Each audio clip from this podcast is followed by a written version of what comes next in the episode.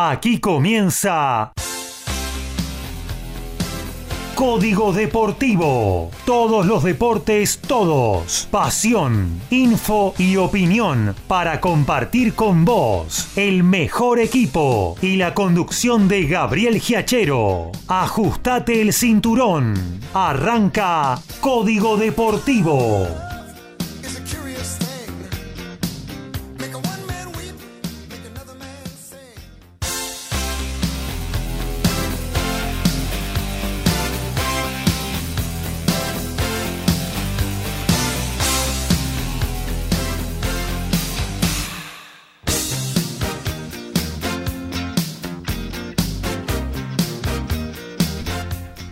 ¿Qué tal? ¿Cómo les va? Muy, pero muy buenos días. Arrancamos aquí la 212 de Código Deportivo, tercera temporada en el aire. Como siempre en nuestra casa, ¿eh? en Villa Pueyrredón, en MG Radio. Vamos a estar haciendo dos horas de deportes, ¿eh? recorriendo todas las disciplinas y poniéndolos al tanto de todo lo que esté sucediendo en vivo, se lo vamos a estar informando aquí en esta, la 212 de Código Deportivo. Tenemos ya nuestros eh, especialistas en línea para que, bueno, nos vayan, nos vayan saludando y aparte eh, nos vayan poniendo en autos sobre sus titulares para esta 212 de Código Deportivo. Arrancamos desde exteriores con Lautaro Miranda. ¿Cómo anda Lautaro? Hola Gaby, muy buen sábado para vos, para todos los compañeros, para toda la audiencia. ya un sábado especial porque mañana arranca Roland Garros y, bueno, siempre la previa de los Grand Slams se vive de una manera muy especial. Ya tenemos el cuadro, vamos a estar analizándolo y también, bueno, si bien ya arranca mañana el abierto de Francia, todavía se están disputando las finales de los torneos de esta semana, entre ellos la de Lyon, que tiene a Francisco Cerúndolo como protagonista.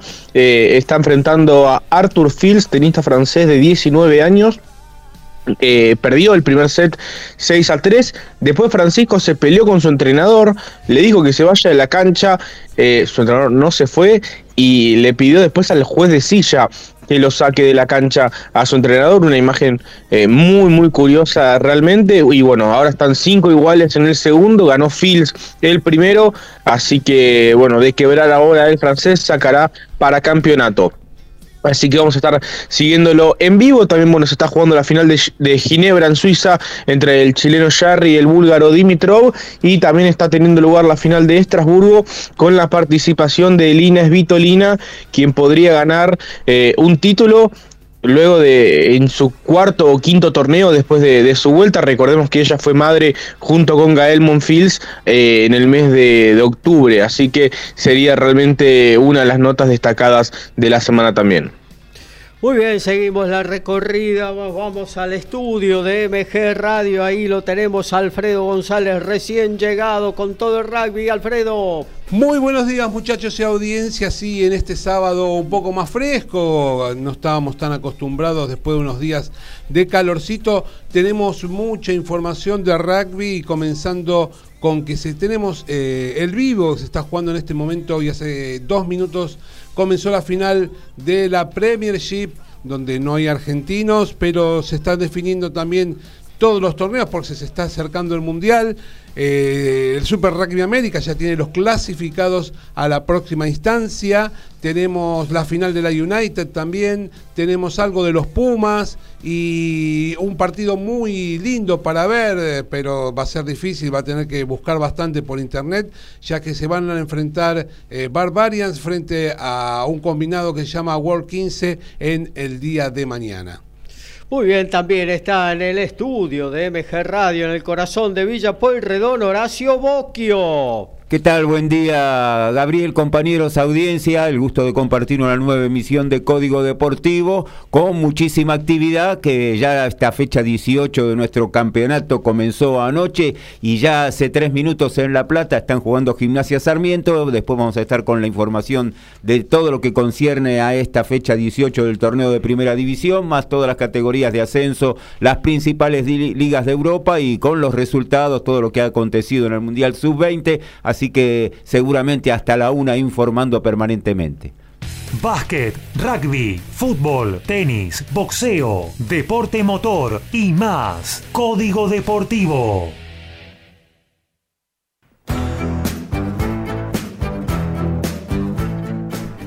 Y una buena noticia para los Pumas y para Bordeaux, ya que Guido Petti, que no juega hace ocho meses por una lesión que tuvo jugando para los Pumas frente a los Springboks, tuvo el alta médica y ya entrena con normalidad en el club francés, donde esta semana se reincorporó. Su último partido había sido en septiembre del 2022 y en el top 14 semifinales de la temporada pasada en derrota frente a Montpellier. Hoy bien tempranito, Francisco Comesaña, tenista de Mar del Plata, debía jugar la final, jugó en realidad la final del Challenger de Skopje en Macedonia del Norte y lamentablemente perdió ante el húngaro Balkush, una derrota que, que, es dura porque de haber ganado hoy Francisco hubiera quedado en el puesto 225 y de ser así hubiera jugado la clasificación del campeonato de Wimbledon en cuatro semanas. De esta manera, de todos modos, queda 240 del mundo y deberá arribar el bochín un poquitito más para jugar allí en Roehampton en un par de semanas.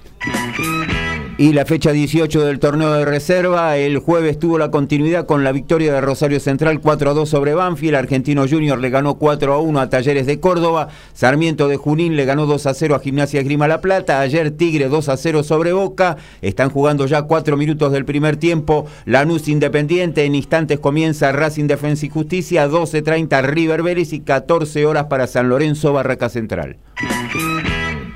Vuelve Federico Grassi, ¿eh? el nadador anunció que vuelve a competir tras 18 meses, será en julio, en el torneo metropolitano. Nos metemos con el tenis, amigo Lautaro Miranda. Hola Gaby, eh, bueno, hermoso sábado, como bien decíamos, fresquito pero con muy lindo sol y además viendo la final de Lyon, una final que, bueno, comentaba recién en la introducción del programa, eh, que ha tenido algunas escenas un poco raras, como la de Francisco Cerúndolo eh, peleándose con su entrenador Kevin Confederac, eh, pidiéndole que se vaya, no encontraba respuestas el argentino en el partido, estuvo break abajo en el segundo set, eh, perdía 3 a 2 y sacó Fields, ahí Francisco logró quebrar, el partido dio un cambio, pero bueno, luego no pudo volver a quebrar Francisco y ahora está enfrentando breakpoint en contra, eh, por lo que, bueno, Fields estaría con la chance de sacar para campeonato en el siguiente turno de servicio.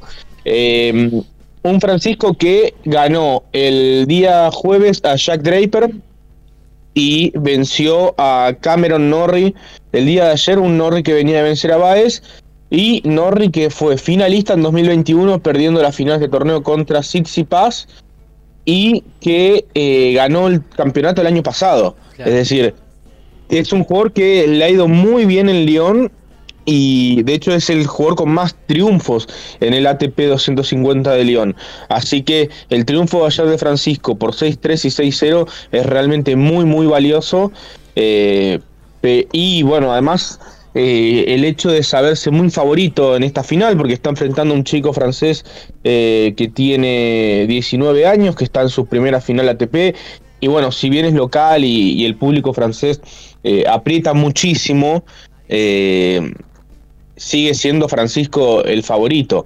Yo creo que de todos modos, Fields eh, a mediados del segundo set ha empezado a sentir un poquito el rigor, pero, pero bueno, está jugando muy bien, es, es una de las promesas que tiene el tenis francés y, y bueno, está jugando realmente también un, muy buen torneo. Ayer venció a Brandon Nakajima en semifinales y está hoy jugando una muy buena final, más allá de que Francisco no está pudiendo sacar hoy su mejor tenis. Como bien decía, en el, en el Inso también se están jugando en este mismo momento otras tres finales, eh, tanto en ATP como en WTA. En Ginebra, Nicolás Jarry Grigor Dimitrov están en el tiebreak del primer set. Un Jarry que viene afiladísimo, que venció a Casper Ruud en cuartos de final el día jueves y que ayer venció a Alexander Zverev. Y en Estrasburgo está jugando eh, Linas Vitolina, ex número 3 del mundo, eh, que bueno, volvió hace dos meses tras haber sido madre a finales del año pasado junto con Gael Monfils y está ahora mismo 6-2-1-0 sobre la rusa Blinkova en la final de Estrasburgo y además en Rabat en Marruecos que ahora nos vamos a, mudar la columna allí. Eh, están cinco iguales en el tercer set, la austríaca Julia Grabher y la italiana Bronzetti. ¿Por qué nos mudamos a Rabat? Porque eh, esta final podría haber tenido a una argentina como protagonista. Estamos hablando de Julia Riera, tenista de pergamino de 20 años, quien eh, cayó ayer en semifinales ante la austríaca Grabher, pero que bueno, ha tenido una semana impresionante en el norteafricano venciendo en primera ronda a Cristina Mladenovic, ex top 10.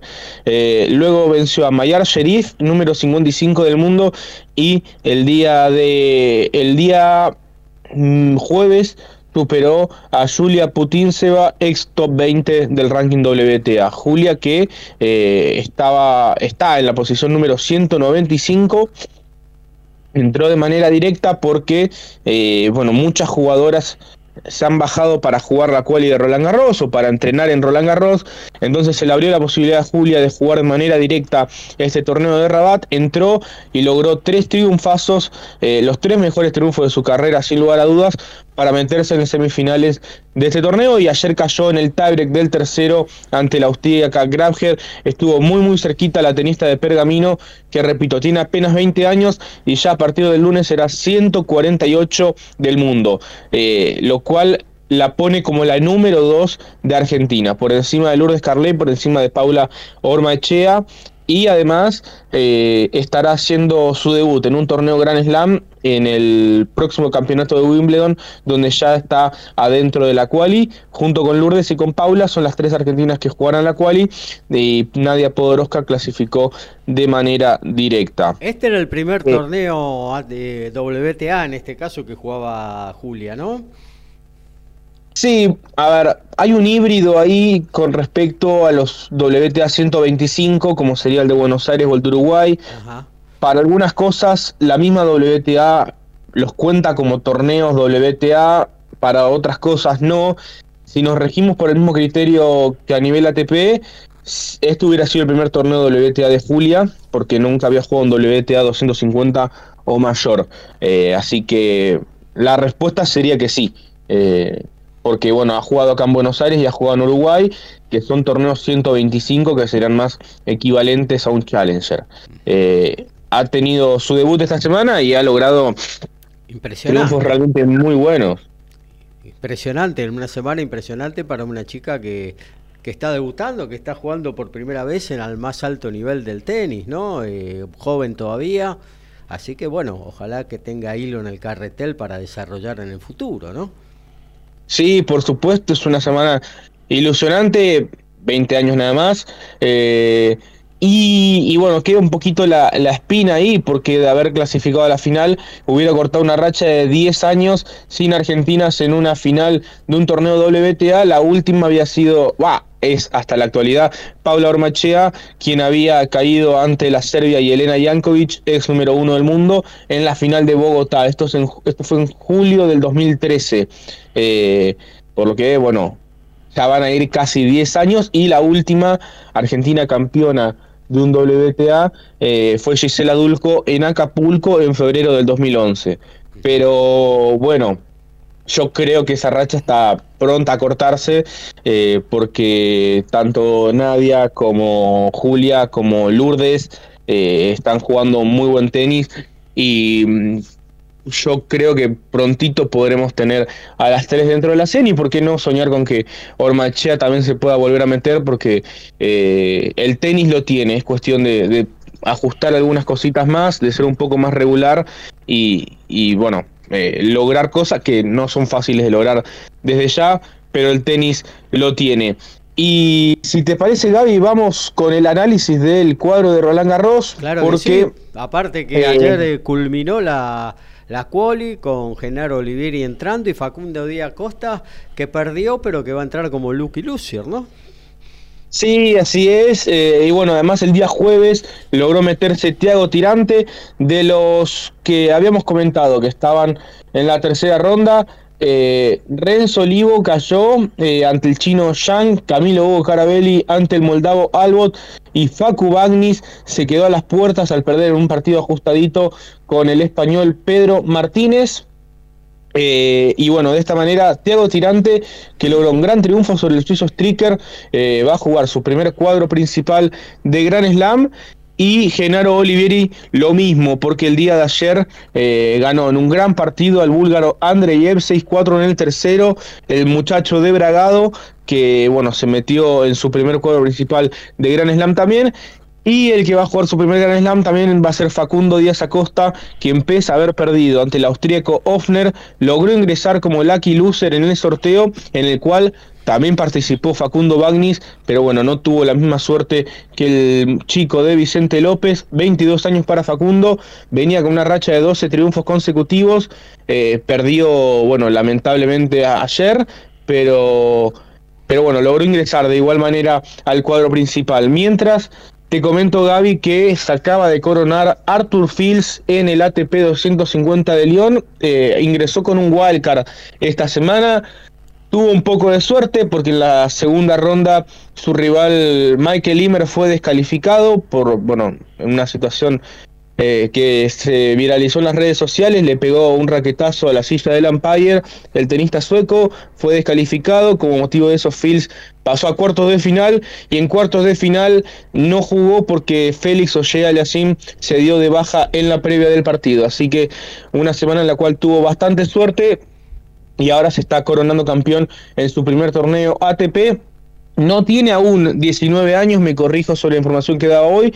En dos semanas estará cumpliendo los 19, así que bueno, por ahora tiene 18 y, y bueno, con apenas 18 años se gana su primer título ATP a la vez que se inserta dentro de los 70 mejores jugadores del mundo, nada más y nada menos. Pero bueno, pasando... Claro, Lautaro, te quería, te quería apuntar algo, ¿no? Hace un par de, de programas atrás hablamos acerca de la irregularidad de algunos jugadores argentinos que le estaba faltando y de lo importante que era, por ejemplo, para un lo que está eh, hoy por hoy como número uno de nuestro ranking, eh, bueno, empezar a sumar cuartos de final, semifinales, alguna que otra final, eh, en la medida de lo posible y todo eso. Bueno, hoy lo ha logrado el mayor de los hermanos Cerúndolo.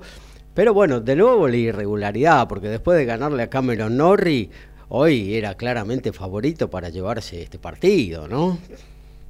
Sí, la verdad que jugar una final ATP contra un chico de, 18 años, por más que fue un, pedazo porque lo juega, eh, y además siendo el chico local, ¿no? Que eso es una presión eh, importante, repito, sobre todo en un país como Francia, que bueno, el público aprieta muchísimo. Hoy era claramente favorito y no pudo no pudo hacer valer ese favoritismo y, bueno, es realmente una lástima porque era una buena posibilidad para sumar eh, su segundo título ATP eh, en un año que bueno no había llegado, no había logrado pasar los cuartos de final eh, ganó ayer en muy buen nivel a Cameron Norrie y bueno la cara de Francisco en este momento es, es muy elocuente eh, yo creo que a veces atrapa a él solo el hecho de, pelearse con, su entrenador, no, no es claramente un buen síntoma y me parece que deja escapar una buena posibilidad para sumar un título. Repito, por más que Fields eh, juegue un montón y, bueno, también habrá que verlo a este chico en Roland Garros porque me parece que, que va a tener la posibilidad de hacer un gran, gran torneo.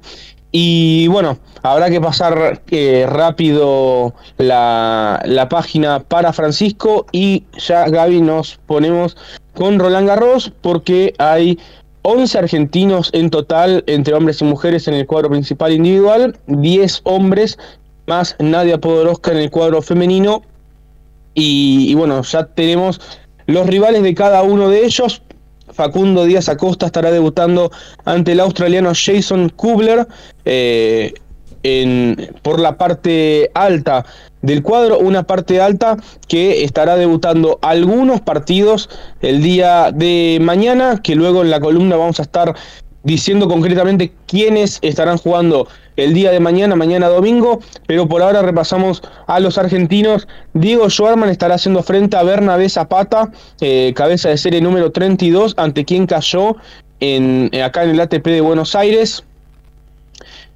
Sebastián Baez se estará midiendo a Gael Monfils en caso de ganar, irá contra Holger Rune en segunda ronda, siempre que bueno, el danés logre ganar su partido debut. Genaro Olivieri eh, estará debutando ante el francés Giovanni Empelli Perricard, eh, ante quien jugó hace poquitas semanas acá en el Challenger de Florianópolis en Brasil un partido abierto. Realmente eh, creo que es una buena posibilidad para los dos de sumar su primer triunfo en un cuadro principal de Gran Slam.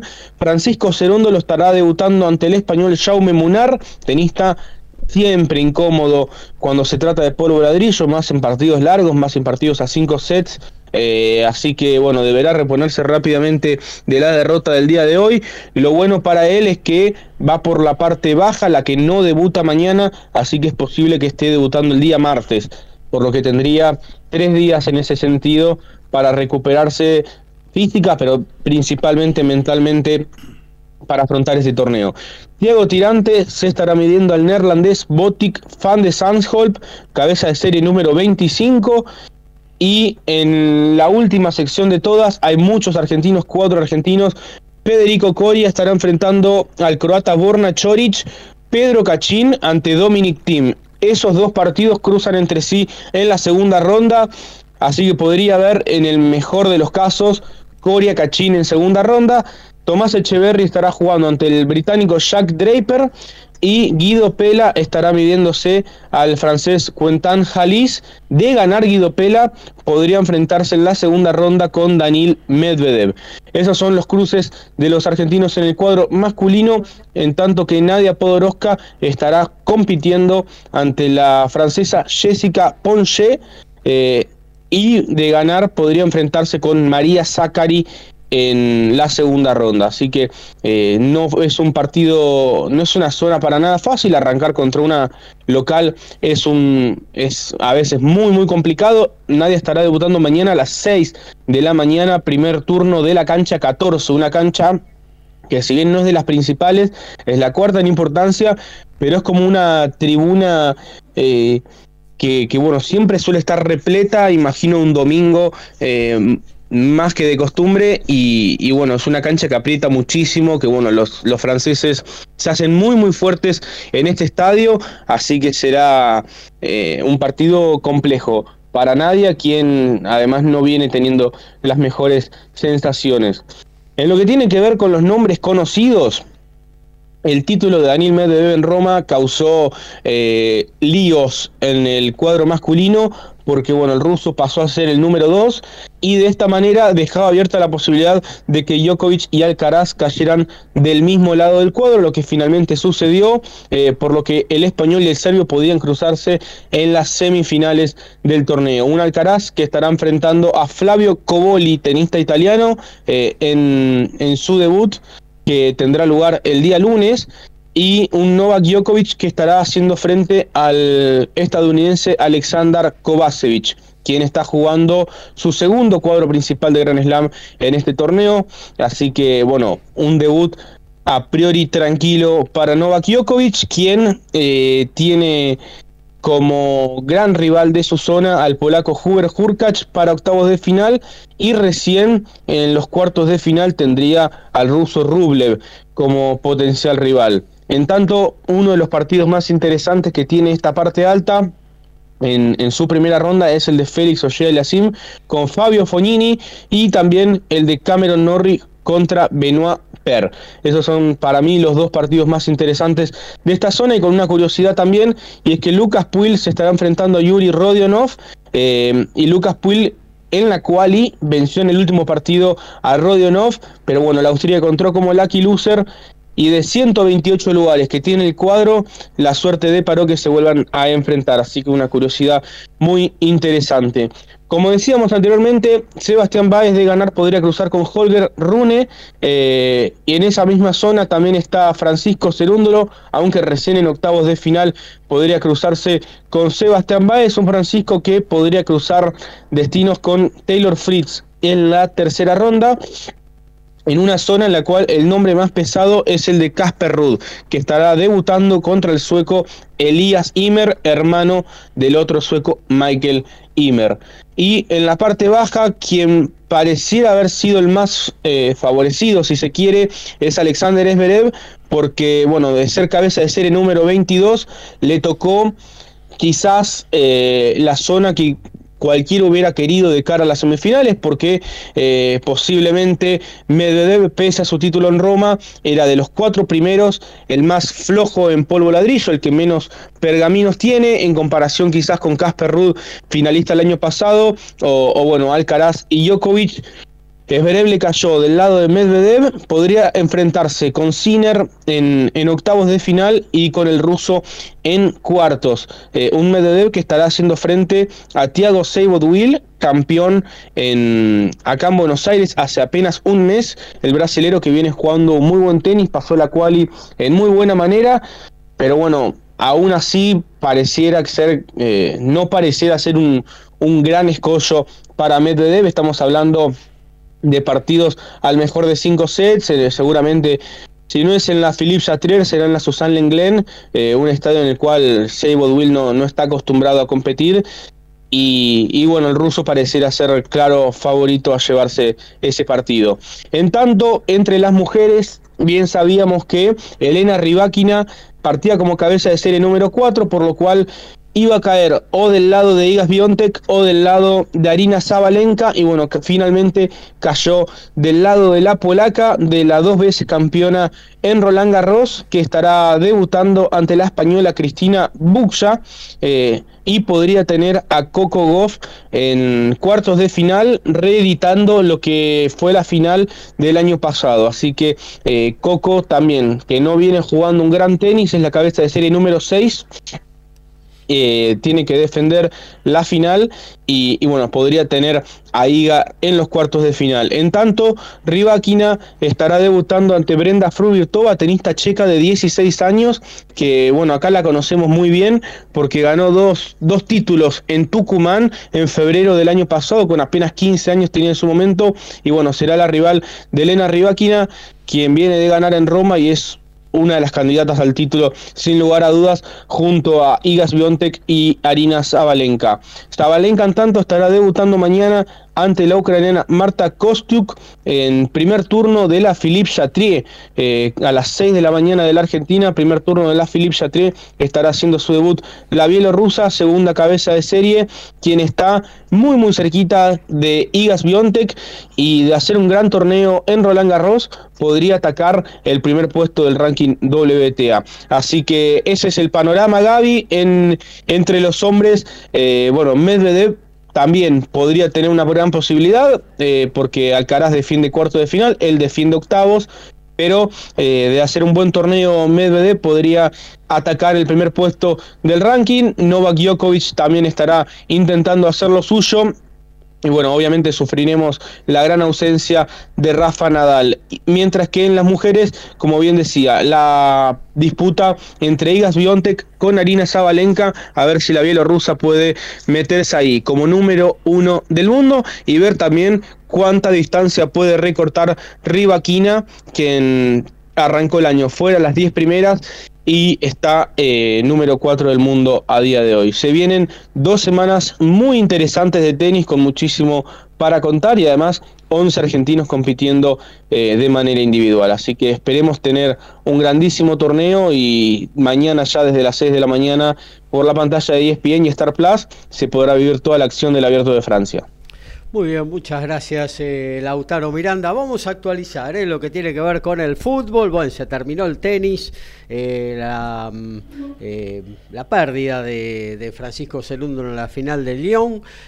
no sé si tendrá algo más por ahí para decirnos el amigo Lautaro. Creo que sí, que había otra, cosa, A otra cosa jugando. Pero bueno, entonces arrancamos con... Eh, con fútbol, con tenis y con rugby en esta edición 212 de Código Deportivo. Están igualando en canchas de gimnasia en 28 del primer tiempo el Lobo y Sarmiento de Junín 0 a 0. En la Serie En 20 del segundo tiempo, Salernitana Udinese 2 a 2. Especia está cayendo 1 a 0 ante Torino. Bundesliga entre tiempo. Colonia de local pierde 1 a 0 ante el Bayern Múnich. Unión Berlín y el Werder Bremen empatan 0 a 0. Borussia Dortmund cae 2 a 0 ante el Mainz 05. El Mönchengladbach le gana 2 a 0 al Augsburgo. El Frankfurt de local pierde 1 a 0 ante Friburgo. El Leipzig le gana 2 a 1 al Schalke 04. El Stuttgart y Hoffenheim igualan 0 a 0. Bochum le está ganando 2 a 0 al Bayer Leverkusen en Wolfsburgo le gana 1 a 0 a Hertha Berlín. En, la reserva torneo proyección tenemos 30 del primer tiempo, igualdad en cero entre Racing y Defensa y Justicia y Lanús Independiente.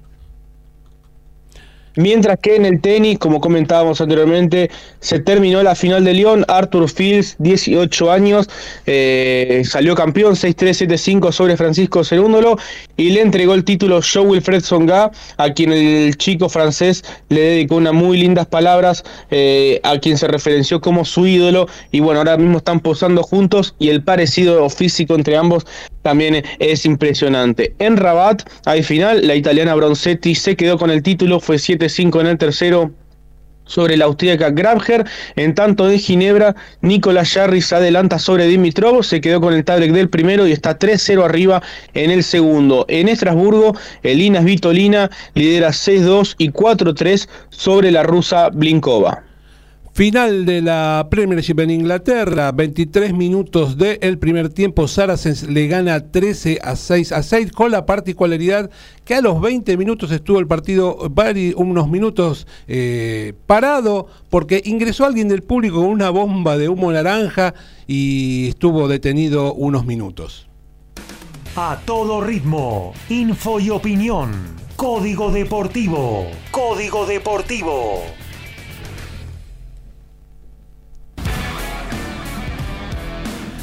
El argentino Tomás Cubelli, después de dos temporadas, eh, deja atrás Biarritz para eh, tras, eh, por haber finalizado la temporada del Pro de 2 en ese país. Lo hizo a través de sus redes sociales. El medio Chrome va a jugar la próxima temporada en el Major League Rugby con la camiseta de Miami Sharks durante todo el 2024. En Francia tuvo altibajos y agradeció a sus compañeros y al staff en un equipo que de 16 equipos terminó 11. Eh, uno de los nombres destacados que tenía la quali femenina en Roland Garros era el de la rusa Mirra Andreyeva, quien cumplió 16 años hace muy poquito y que había sorprendido a todos por alcanzar los octavos de, final en el WTA 1000 de Madrid. La rusa pasó la quali del Abierto de Francia sin perder un solo set y venciendo en la tercera ronda a la colombiana Camila Osorio Serrano, eh, número uno del cuadro. Y Camila que había participado por el sorteo de las Lucky Loser. Había cuatro lugares para sortear, eran cinco jugadoras y lamentablemente fue la única de todas que se quedó afuera. Por lo que eh, queda esperar una baja más para que la colombiana pueda jugar el torneo de Roland Garros. Última fecha del torneo de Primera D, Apertura. Van a jugar mañana 15.30 Mercedes Muñiz, el Porvenir Central Ballester, Esportivo Barracas, Lugano, Juventud Unida, Cambaceres, cierran el lunes, Deportivo Paraguayo, Centro Español, el ganador de este torneo accede a la Copa Argentina 2024. Según los organizadores de los Juegos Olímpicos de París 2024, ya se vendió casi el 70% de los 10 millones de tickets que se encontraban disponibles para la gran cita. No hay más entradas para ver triatlón, escala deportiva, ciclismo, BMX y toma esta, ¿eh? breaking, pero quedan todavía para vela, golf y básquetbol. Nos metemos en el fútbol con Horacio Bocchio. Y ayer tuvo el comienzo de la fecha 18 del torneo de Primera División. Atlético Tucumán con el gol de eh, Ruiz Rodríguez. Sobre el final, a dos minutos habían dado cinco, ya habían pasado tres consiguió el gol eh, de un buen segundo tiempo de Atlético Tucumán. El primer tiempo había defeccionado, Arsenal había conseguido aguantar y tuvo algunos contragolpes del equipo de Sarandí con el debut de Federico Vilar eh, en la dirección técnica. eh, la posibilidad de haberse llevado algo más. Finalmente los tucumanos a través de los cambios mejoraron en la parte ofensiva y uno de esos fue el de Ruiz Rodríguez que consiguió el gol, un centro que cayó desde la izquierda, la bajó de cabeza Cristian Menéndez, la agarró como venía Ruiz Rodríguez, lo dejó sin asunto a Alejandro Medina y Atlético Tucumán, que eh, la gente estaba bastante impaciente, se llevó tres puntos que le vienen eh, muy bien eh, por su posición bastante complicada en la tabla de posiciones del descenso. Para Arsenal fue una derrota que lo llamativo es que desde julio del año pasado no puede ganar dos partidos seguidos y parece estar condenado, más allá de que falta mucho, este, los puntos no son suficientes como para tener este, la posibilidad por ahí de quedarse nuevamente en primera. Claro, necesita ganar eh, como para más o menos ir peleando de acá hasta el final. El otro día consiguió una importante victoria el viernes de la semana anterior ante Independiente y ahora no, no pudo sostener ni el empate y bueno, eh, lo llamativo es que no consigue ganar dos partidos seguidos y lo tiene en una posición muy, muy complicada abajo y bueno, hay que ver qué, qué pasa con los que están un poco más arriba en esta fecha que se va a jugar entre hoy y mañana más el lunes, a ver qué, qué es lo que ocurre con todos esos, pero ya estamos eh, casi ya después de esta, quedan nueve nada más para este torneo, el otro es mucho más corto, vamos a ver qué es lo que ocurre. Un Arsenal que se ha formado con jugadores que vinieron un poco de cada, de cada equipo a préstamo, muchos que no tienen lugar eh, en sus equipos. Eh, creo que quien está jugando muy bien en Arsenal es el, un jugador de River, Peña Viafore, que es uno de los que maneja maneja el equipo. Después hay, dos juveniles de River y dos de Talleres de Córdoba, recuerdo. Después hay uno que vino de Madrid. Se ha conformado un equipo que Como pudo. Claro, sí, muy económico y prácticamente eh, su arquero Alejandro Medina, que es el único veterano que tiene, es el que lo sostiene eh, prácticamente en, el arco porque después eh, le cuesta mucho al equipo de Sarandí. Tiene algunos pasajes, ha conseguido algunas victorias, que lo más sorprendente fue cuando ganó en Núñez River, eh, ahí por la quinta fecha, creo. Sí, Así que bueno, y ahora estamos dándole continuidad. En 36 ya del primer tiempo, está jugando Gimnasia y Sarmiento de Junín, un partido que los dos tratan de presionar, ahora está Gimnasia volcándose, Sarmiento más a la defensiva, tratando de, meter algún contragolpe, la jugada más clara de gol precisamente la tuvo Sarmiento, un tiro libre de Lisandro López desde la derecha, cayó a un costado del área, el cabezazo de Toledo pegó en el palo del arquero Durso que no podía, no tenía nada para hacer, Gimnasia había tenido una llegada, falló Soldano en el, en el toque final. Después el partido van y vienen, pero no, no hay eh, mayormente jugadas de peligro. Recordemos ya 36 y medio de este primer tiempo. A las 18 vamos a, vamos a tener continuidad con Platense y Belgrano de Córdoba. Platense que es uno de los que está en este momento en zona de descenso. Eh, necesita imperiosamente la victoria. Un Belgrano que viene cumpliendo una muy buena campaña con el equipo que ha ascendido. 20-30 tenemos un partido que creo que puede llegar a ser eh, eh, de los más importantes de la fecha por lo que se juega independiente de local ante Lanús. Eh, tanto Independiente por la necesidad de ganar como local, más un Lanús que viene cumpliendo una campaña bastante buena de la mano de Kudelka, tiene un partido menos, está lejos del primer lugar, pero no tan lejos de, de, los puestos igual de, vamos a decir, de podio, ¿no? En este momento con 31 puntos están, así que está solamente tres y hasta con un partido menos. ¿Están las copas? Y estaría entrando en copas. Lo que pasa es que, bueno, todavía es mucho lo que falta. Sí, son 12 equipos los que clasificarían. Hoy en general estarían en el séptimo lugar si lo tomamos. Hasta cerca de la Libertadores, ¿no? Porque después habría que ver quiénes son los campeones como para ir, ir eh, descremando esa parte en la clasificación.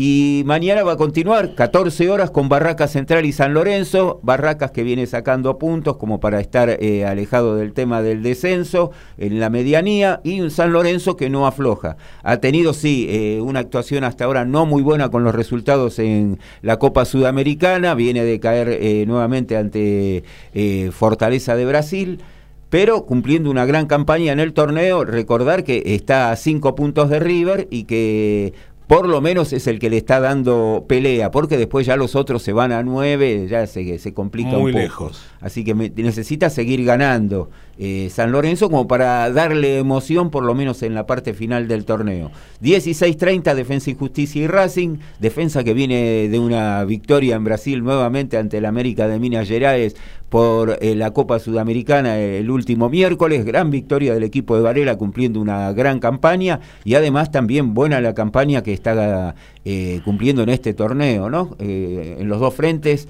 con muy buenas posibilidades, ya ha llegado a 29 puntos eh, y en un plantel no tan largo es muy meritorio lo que ha conseguido hasta ahora. Racing se recuperó por lo menos en la Libertadores con esa victoria, en el torneo viene una campaña eh, paupérrima. Raro un equipo que juega tan mal en un campeonato y en el otro se destaca.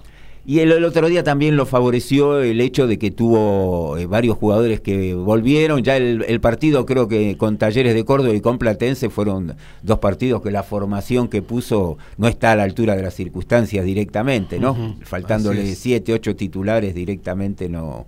Los que lo reemplazaron y en algunos casos, y no hablo de los chicos, sino de los grandes, porque los chicos incluso hasta la- los casi los quemaron. Sí. Eh, realmente fue una situación totalmente anómala y si bueno, recupera a sus principales figuras o por lo menos los titulares, la cosa cambia. Y lo dejó en la puerta de una clasificación para los octavos de final de la Libertadores. 16.30 mañana también va a estar jugando Talleres de Córdoba y Argentinos Juniors. Eh, Talleres que está cumpliendo una muy buena campaña, es uno de los que está a nueve puntos de River y eh, enfrenta a un argentino junior que en el torneo no anda tan bien, pero sí en, en la Copa Libertadores.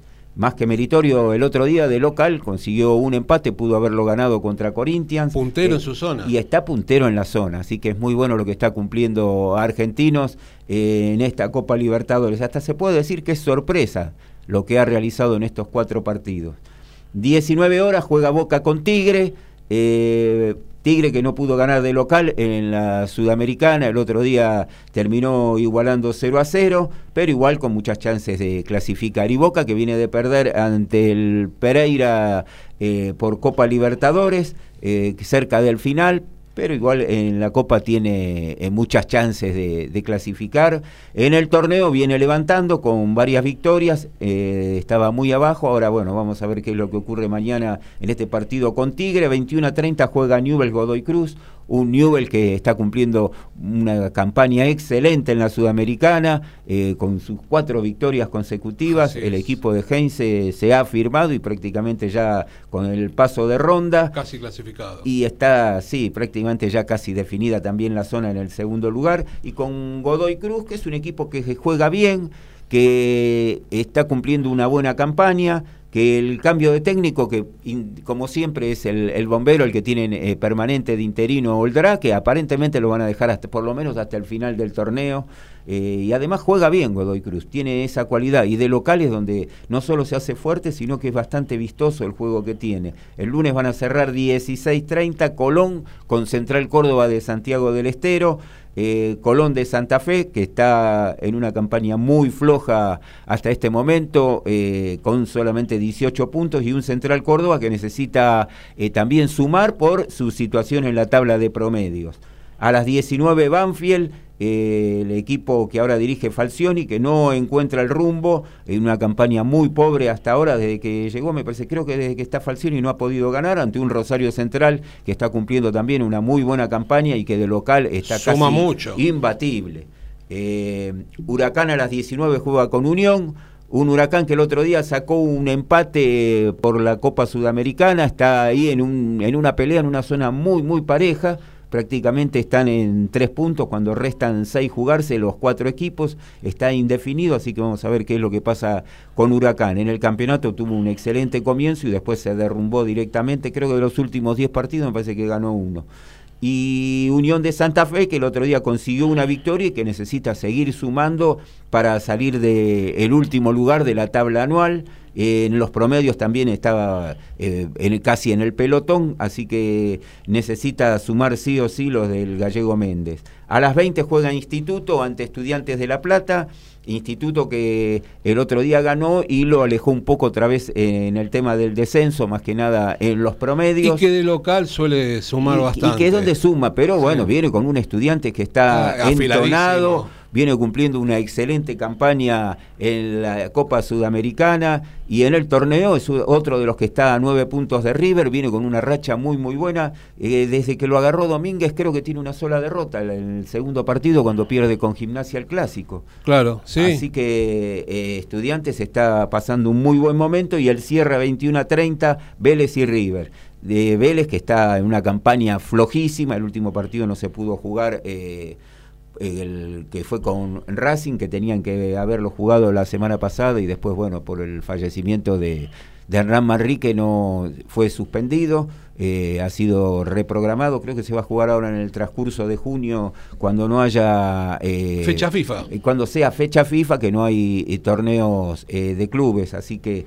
eh, creo que ahora en la primera semana de junio, el 6 al 8, creo que se juega la quinta fecha y en la última de junio va a ir eh, la última de la fase de grupos, así que seguramente a mitad de mes se completará ese partido. Y un, Vélez, un Vélez, que ante la vuelta de Gareca igual de todas maneras no puede sumar. No puede sumar, creo que desde que está Gareca también, no sé si ganó uno o dos partidos nada más. Sí. Sí, una campaña flojísima y un River que... Eh, Vamos a ver qué es lo que ocurre en la Copa Libertadores. Hasta ahora está siendo una sorpresa, las chances de clasificar las tiene, pero eh, haber quedado último con cuatro puntos en cuatro partidos es bastante llamativo. Y ese empate sobre la hora. Y el empate del otro día, el empate del otro día que era sorpresivo porque bueno, muchos eh, esperaban que River gane y se pueda recuperar después de las dos caídas que había tenido y principalmente la goleada del 5 a 1 con, Flamen eh, con Fluminense. Pero bueno, ese empate lo ha dejado en una situación bastante complicada, está bien que tiene los dos partidos ahora en el Monumental y uno cree que ganándolo los dos y las chances por el equipo que tiene River, el plantel que hay, eh, se puede llegar a dar. Sí, sería una sorpresa muy grande que River termine tercero y pase a la Sudamericana o que llegue a quedar eliminado, que ya sería, eh, creo que la noticia del año. Y como siempre vos decís, la cantidad de dinero que se pierde al no pasar de ronda. Y que aparte cuando hacen los cálculos ah, eh, para cada año, los presupuestos, está estimado eh, avanzar de ronda. River no puede quedar eliminado en la primera fase, porque el dinero que pierde es, es cuantioso, ¿no? Eso tiene que ver también con los gastos que se presupuestan, qué es lo que pueden llegar a tener de ingresos.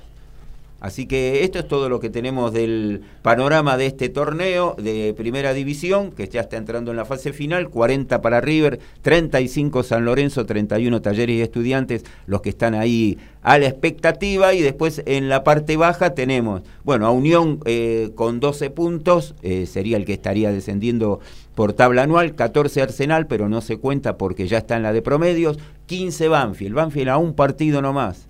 Así que muy cerca de, la zona roja. sumar. Y después con los promedios, eh, Arsenal que está con 94 puntos en 97 partidos y el otro es Platense que está a 13, 107 en 96 y después ya le siguen ese, Central Córdoba y Banfield que están en 96 también pero con 111 a 4 del Calamar. Ahí los más eh, pegados.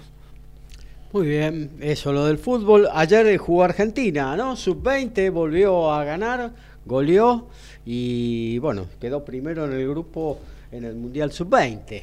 Sí, eh, ha clasificado para la siguiente ronda, eh, le ganó 5 a 0 a Nueva Zelanda, en el otro partido Uzbekistán le ganó 2 a 0 eh, a Guatemala y la tabla quedó con 9 puntos Argentina, 4 para Uzbekistán, eh, cuatro para Nueva Zelanda, que eh, quedó por diferencia de gol en el tercer lugar, y eliminado Guatemala, que perdió los tres partidos y no llegó a marcar goles.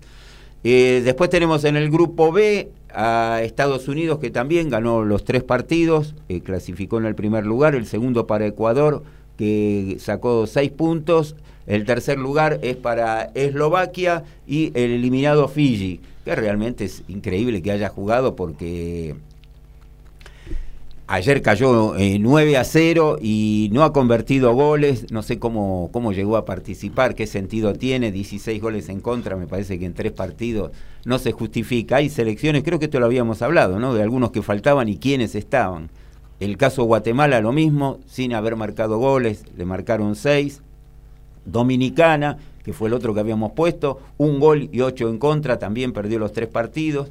Eh, o sea que son, son equipos que no, no tienen jerarquía ya para un sub-20 que están a un paso de jugar en, en las selecciones mayores, ¿no? Claro que sí. Bueno, hasta ahí entonces hacemos lo de fútbol. Eh, vamos a actualizar justamente lo de la pelota número 5. Arrancamos un poquito también con lo que tiene que ver con el básquetbol, ¿no? Porque Boca eh, está recibiendo la bombonerita Instituto en el tercer partido, eh, que, en el que está obligadísimo a ganar para no quedar afuera de la Liga Nacional de Básquetbol. bueno, y hacemos rugby y si hay algo de tenis también. Y ya estamos en el entretiempo en cancha de gimnasia, igualan en cero gimnasia y Sarmiento de Junín. Fútbol internacional en la, Liga Italiana, ya en 40 del segundo tiempo, Salernitana y Udinese igualan 2 a 2.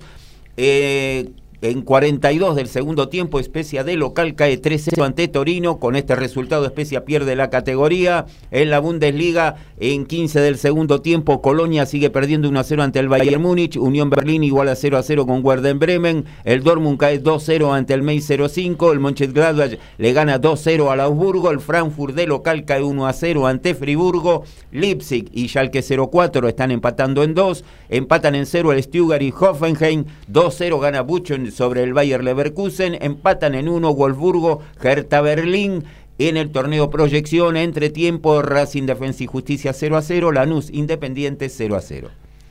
Boca Junior está ganando, perdón, Lautaro.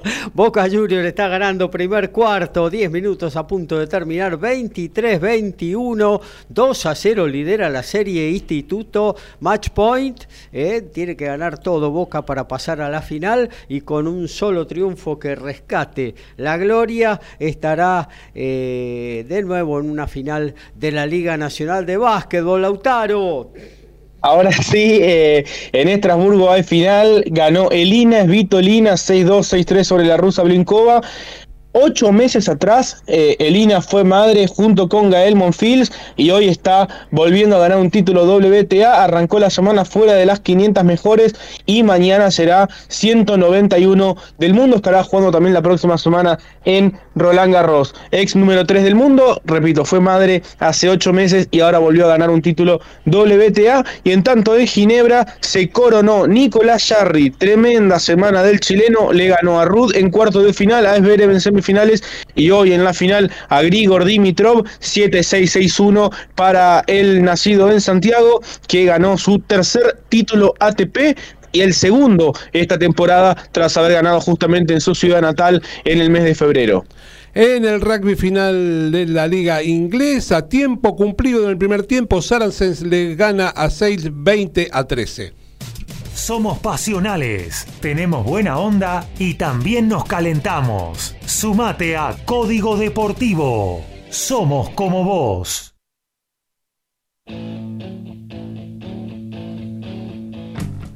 Y hoy a las 4 eh, y 5 de la tarde de la Argentina en el estadio de Toulouse se enfrentan los dos mejores equipos de la etapa regular del Pro de 2, la segunda categoría de Francia, el Grenoble, que fue escolta de Oyonax, tendrá como suplente a Felipe Escurra, el medio scrum formado en Hindú, jugará su partido número 28 de la temporada y, dicen que está en el radar de Cheika. El ganador asciende al top 14 y el perdedor tiene una segunda oportunidad en un repechaje con el décimo tercero de la máxima categoría que hoy es Perpiñán. En Ginebra jugaba Horacio Ceballos la final junto a Marcel Granollers y cayeron 7-6, 7-6 ante el británico Jamie Murray y el neozelandés Michael Venus en la final de Ginebra. Se le sigue eh, complicando a la dupla del argentino y español ganar un título esta temporada, pero por lo menos ya han jugado una final allí en Ginebra y empiezan a recobrar algunas sensaciones de cara a la gira de césped. Fecha 19 del torneo de la Primera División C, esta tarde 15.30, Excursionista Central Córdoba. Mañana en el mismo horario, Puerto Nuevo Deportivo Español. El lunes, 15.30 para San Martín de Bursaco, justo José Durquiza, La Ferrer, ante Liniers, Victoriano Arenas, Real Pilar, Leandro N. Alem, Luján, Atlas, Vera Sategui, Yupanqui, Esportivo Italiano, 19 horas para Midland, Claypole Libre, General La Madrid.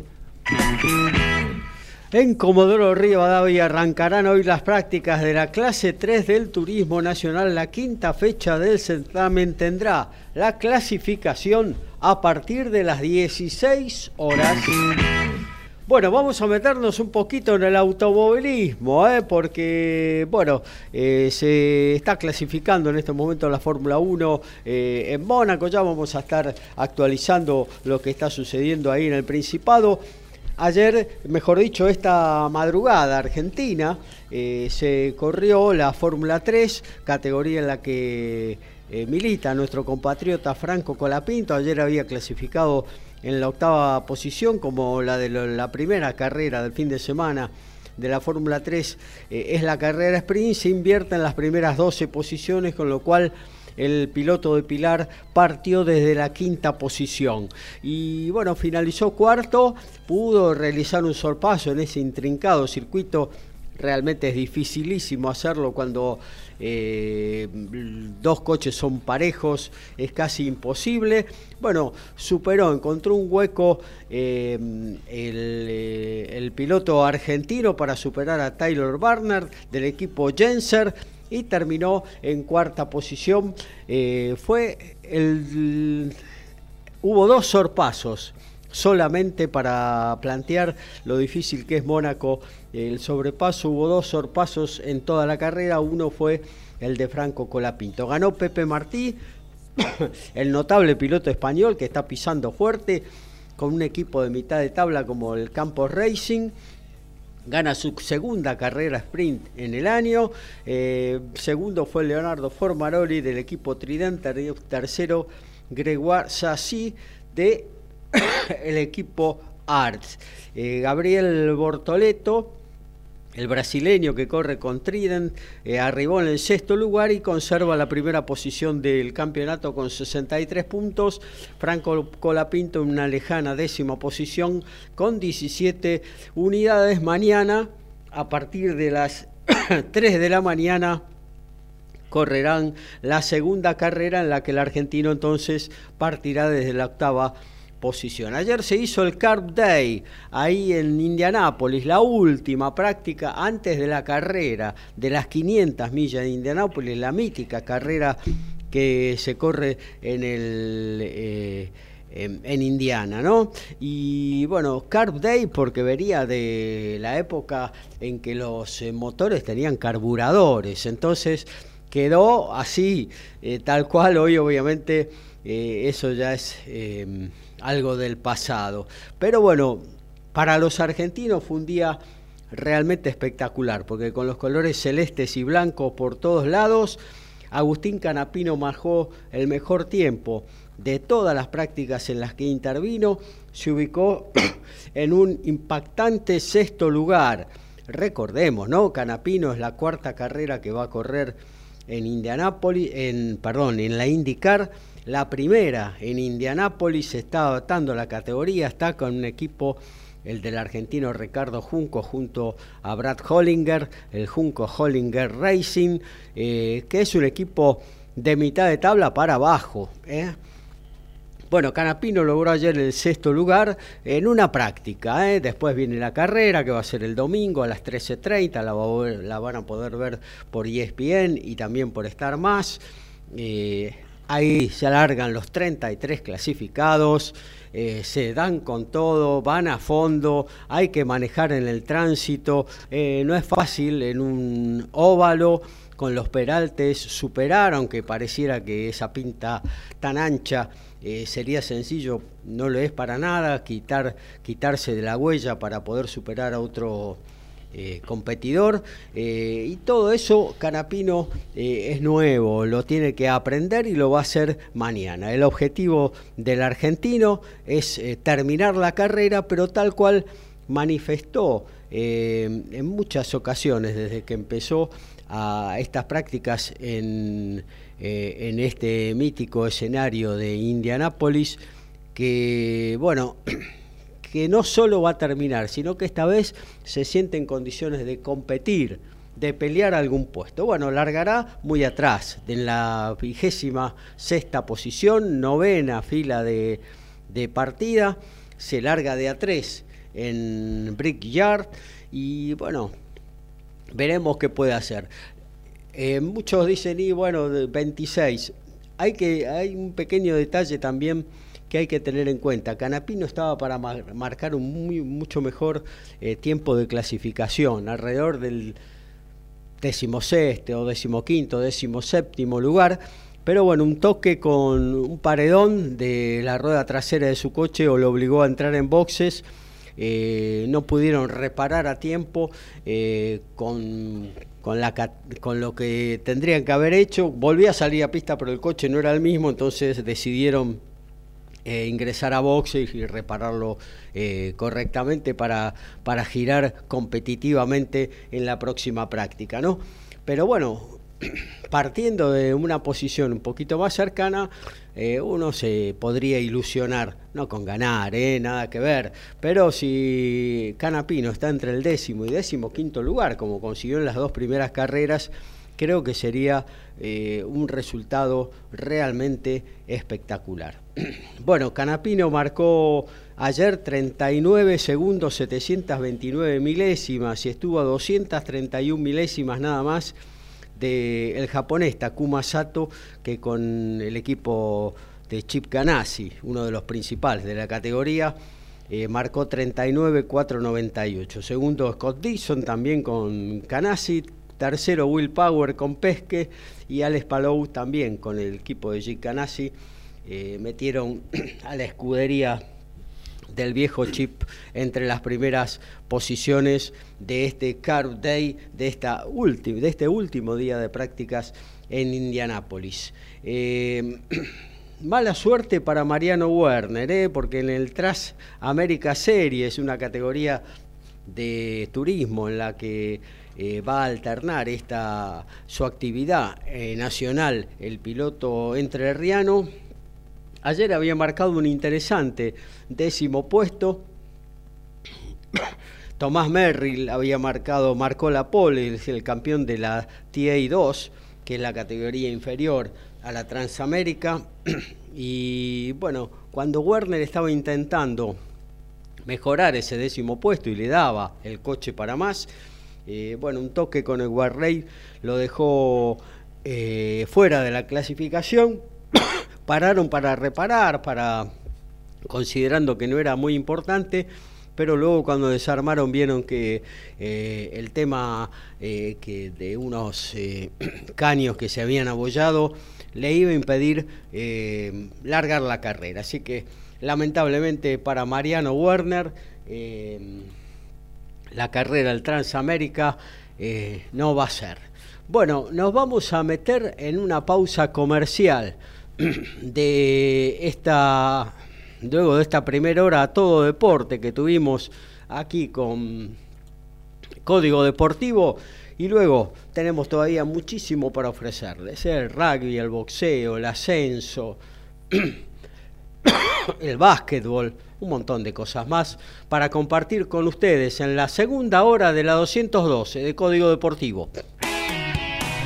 Desde Villa Pueyrredón, ciudad autónoma de Buenos Aires, en la República Argentina, estás en MG Radio. Momentos geniales, las 24 horas de tu día.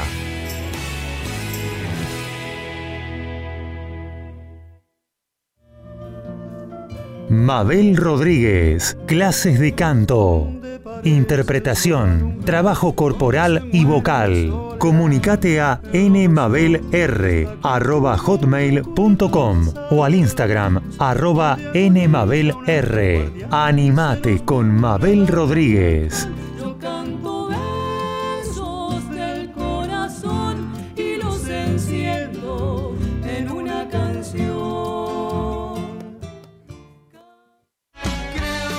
En la misma línea, fútbol y amigos, Copa y Liga, previa y post partido, sin caretas, vos y nosotros, en la misma línea, los lunes a las 20 horas por MG Radio.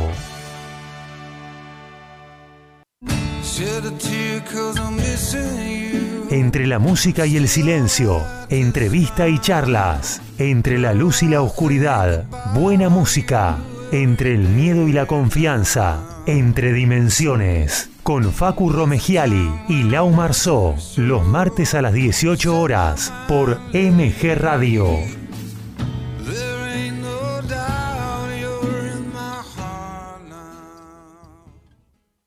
Facebook MG Radio 24. Twitter arroba MG Radio 24. MG Radio. Compartimos buenos momentos. Hacer radio es posible en MG, el precio más bajo del mercado y un mes gratis. Haces el programa en el estudio o en tu casa. Comunicate a info.mgradio.com.ar o a nuestras redes sociales. MG Radio te va a sorprender.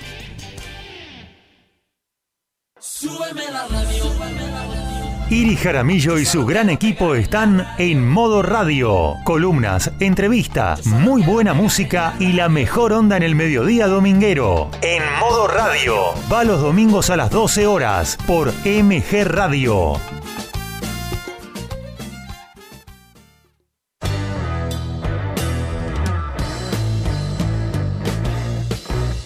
Viví momentos geniales.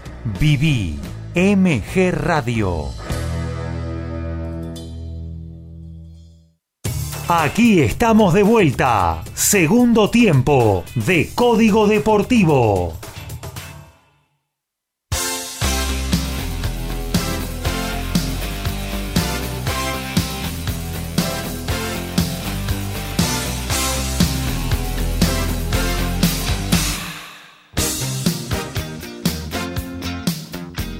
Nos metemos en el segundo tiempo de Código Deportivo. Eh, recordamos, eh, se está jugando el tercer partido de la serie entre Instituto Boca, semifinales de la Liga Nacional de Básquetbol. Lo vamos a estar compartiendo.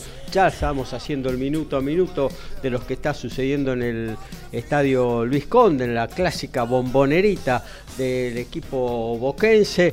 También vamos a, hablar un poquito de boxeo, aunque no tengamos hoy presente a nuestro compañero y especialista Ricardo Beisa pero aunque sea vamos a estar poniendo en superficie las dos o tres eh, mejores peleas de este sábado eh, en el boxeo internacional. También tenemos para hablar de rugby, vamos a hablar de la Primera Nacional, vamos a hablar eh, también un poquito de básquetbol porque se está definiendo también otro de los finalistas de la Liga eh, más importante del mundo como es la NBA. En fin, muchísimas cosas todavía para compartir de aquí hasta la una eh, en esta edición, la 212 de Código Deportivo.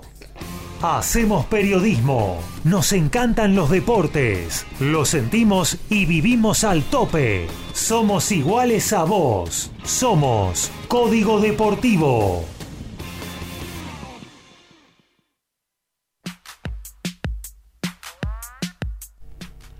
Y si estos días te tomaste el subte en Madrid, te pudiste llevar una sorpresa. En la estación Nuevos Ministerios, jugadores de la selección española participaron con los usuarios promocionando el partido del 26 de agosto cuando enfrenten a los Pumas en el Civitas Metropolitano. Siete de ellos pilotearon en los andenes y en las escaleras de la línea de subte, además de formar un scrum y fueron recibidos por el Consejo de Transporte de la Comunidad de Madrid. Se busca conseguir el apoyo de la gente de Madrid para festejar el centenario de la Federación Española del Rugby en lo que será un evento oficial en un torneo M15 en Barmat Village en Austria. Se coronó Alex Barrena, tenista argentino de 19 años, superó al alemán Handel por 2-6, 6-4 y 6-3 y capturó su tercer título ITF en lo que va del año. A partir del el próximo lunes, no es, el siguiente, estará dentro de los mejores 500 jugadores del ranking ATP. Y la fecha 16 de la apertura de la B Metropolitana, mañana 15.30, Docsud y Tuzaingó, talleres en escalada ante Deportivo Merlo, San Miguel, Villa San Carlos, 17.05, Argentino de Merlo ante Los Andes, el lunes 15.30 para la Guayurquiza Comunicaciones, Acasuso Deportivo Armenio, el martes se cierra 15.30 con Fénix Argentino de Quilmes, saca chispas colegiales, queda libre en esta oportunidad Cañuelas. En San Nicolás, por la cuarta fecha del Top Race, la primera de la Copa Endurance, van a correr tres etapas con binomios fijos este año en el Top Race B6. Ayer Diego Azar se quedó con mejor crono en los ensayos. Hoy habrá dos prácticas y a las 14 la clasificación para la carrera que se largará en el mediodía de mañana.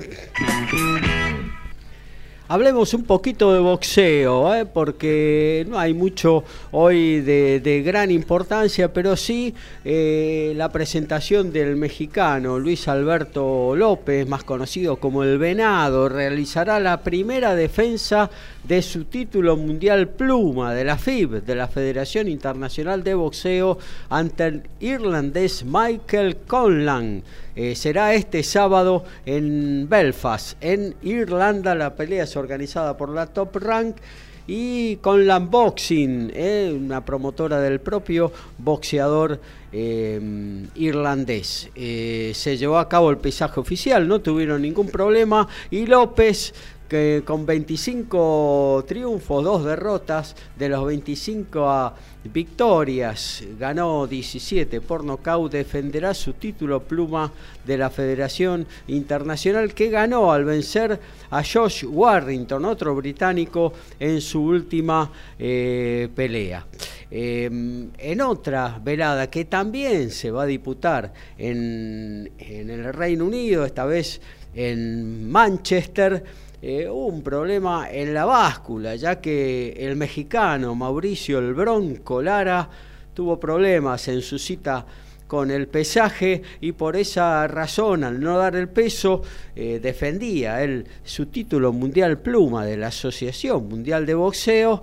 Eh, bueno, lo perdió en la balanza. ¿Qué sucederá? Obviamente que la pelea se va a realizar, y en el caso de que, de que gane Mauricio Lara, eh, o que empate, entonces el título quedará vacante. Si su contrincante, el inglés Lade Wood, triunfa, entonces sí, se quedará con la porción de la AMB de la categoría pluma. Estas dos veladas esta va a ser eh, transmitida por eh, Dazón y la anterior, em, la de El Venado López versus Conlan, la va a poner en el aire y ESPN. Recordemos que Lara tiene un récord de 26-2 con 19 knockouts y eh, Lakewood 26-3 con 16 eh, knockout.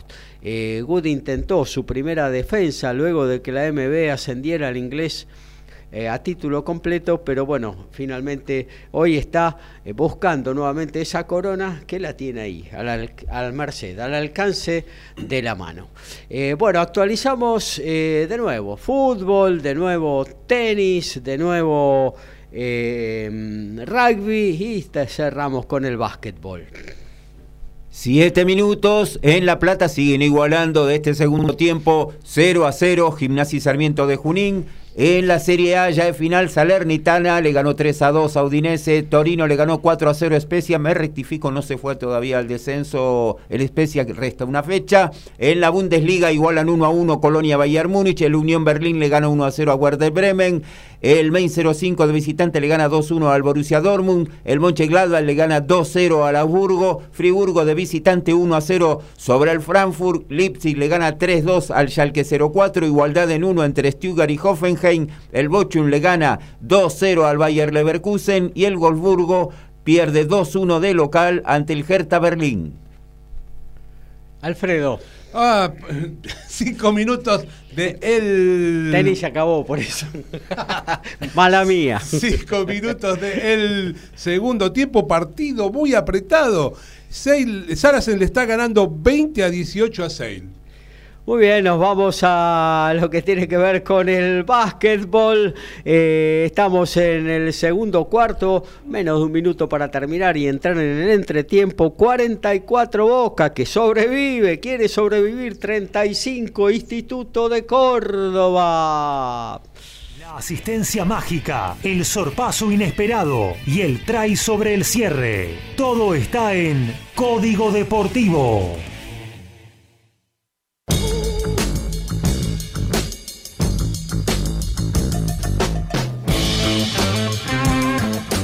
Cada día estamos más cerca del Mundial y para algunos comienzan los problemas. Es el caso de Tom Robertson, el pilar de los Wallabies, que se rompió los ligamentos cruzados anteriores de la rodilla izquierda y se va a perder la cita en Francia. El jugador de Westerford se fue lesionado cuando su equipo enfrentó a los Brambis en el Super Rugby la semana pasada.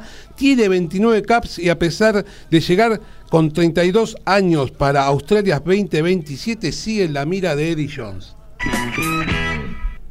Hoy hay semifinales en Recife, en Brasil, torneo W15, con la presencia de la riojana Jazmín Hortensi, que está ganando 6-2 y 0-4 ante la paraguaya Nefa en la primera semifinal. Y más tarde, final de dobles con Jazmín Hortensia haciendo dupla con la estadounidense Sebastián León frente a las dos argentinas Luciana Blatter y Martina Roldán. Así que hay tres argentinas en la final de dobles allí en el W15 de Recife.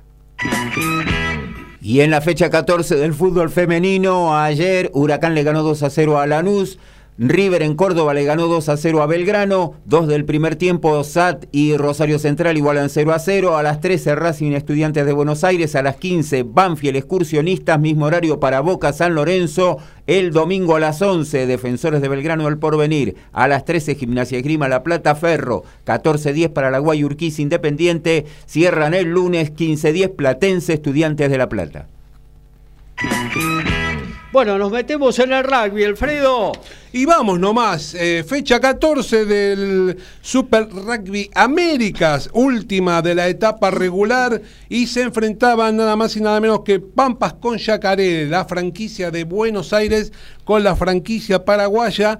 Ambos llegaban con 33 puntos en la tabla de posiciones y entre los dos tenían que dirimir quién quedaba tercero y quién quedaba cuarto ya que ambos ya estaban clasificados para la próxima etapa. El equipo argentino fue cuando arrancó el primero, el primero en sumar puntos, pero rápidamente Yacaré tomó el protagonismo del partido y en, a los 18 y a los 27 minutos del primer tiempo lo dio vuelta para ponerse 12 a 3 y parecía que el, equipo paraguayo iba encaminándose de a poquito a lo que parecía medio impensado, que era quedarse con el tercer puesto, ya que de entrada lo fueron a buscar, la verdad, con mucho coraje el equipo paraguayo. Pero bueno, antes de terminar el primer tiempo, varios penales de la franquicia paraguaya hicieron que el equipo argentino empatara el partido en 12 y se fueron con ese resultado a descansar en, los en el entretiempo.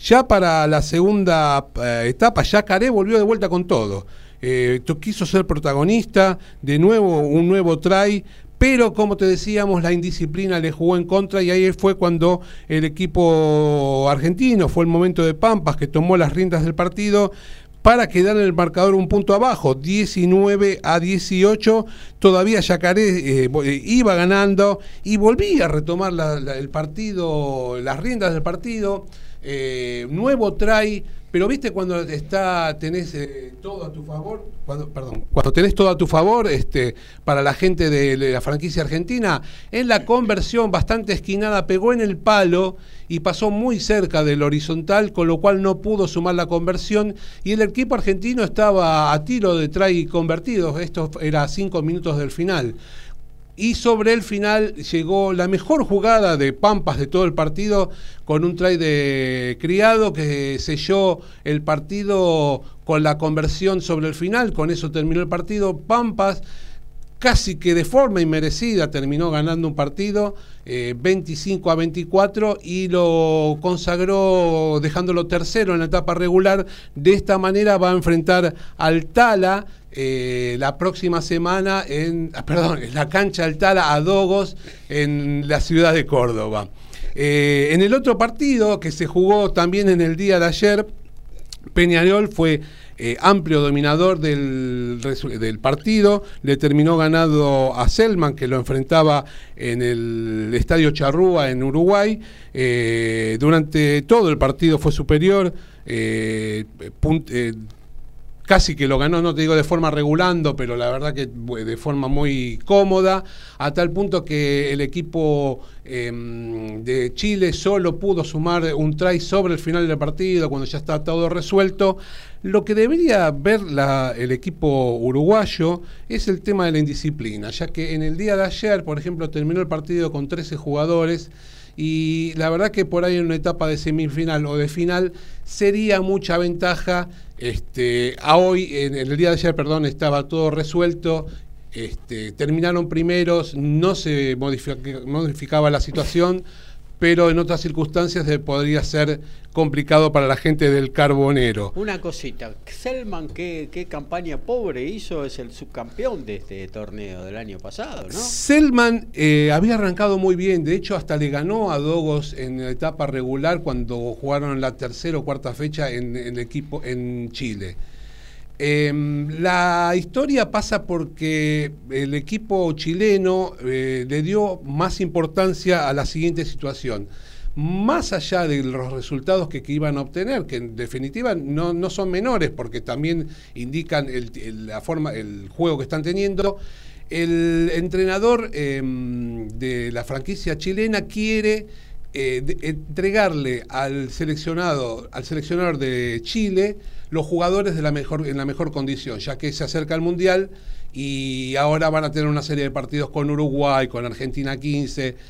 De todas maneras, el equipo la verdad que tuvo muchos altibajos y tuvo más bajos que altis. este, y sobre todo se dio en esta segunda etapa donde la verdad no se consiguieron los resultados. Yo pensé que iba a tener un mejor final, que iba a pelear cabeza a cabeza con Yacaré por la clasificación y la verdad que hace tres fechas que ya se definió todo. Eh, ojalá tenga, sea un, motivo para el cual eh, encuentren lo que ellas buscan, ¿no? Lo, mejor para sus jugadores, para eh, lo que el mundial que se les acerca. Pero la verdad que lo veo, lo veo con este presente parece estar complicado el equipo chileno. Así que bueno, jugado todo esto, se definieron este, los cruces ya que mañana falta el partido entre Cobras y Raptors, pero bueno, eso no va a modificar nada, son los dos colistas del torneo. Este, así que arriba está todo definido para los playoffs. Peñarol va a enfrentar a Yacaré en el estadio Charrúa, mientras que Muchos le dicen clásico. Derby no es seguro porque Derby es de la misma ciudad.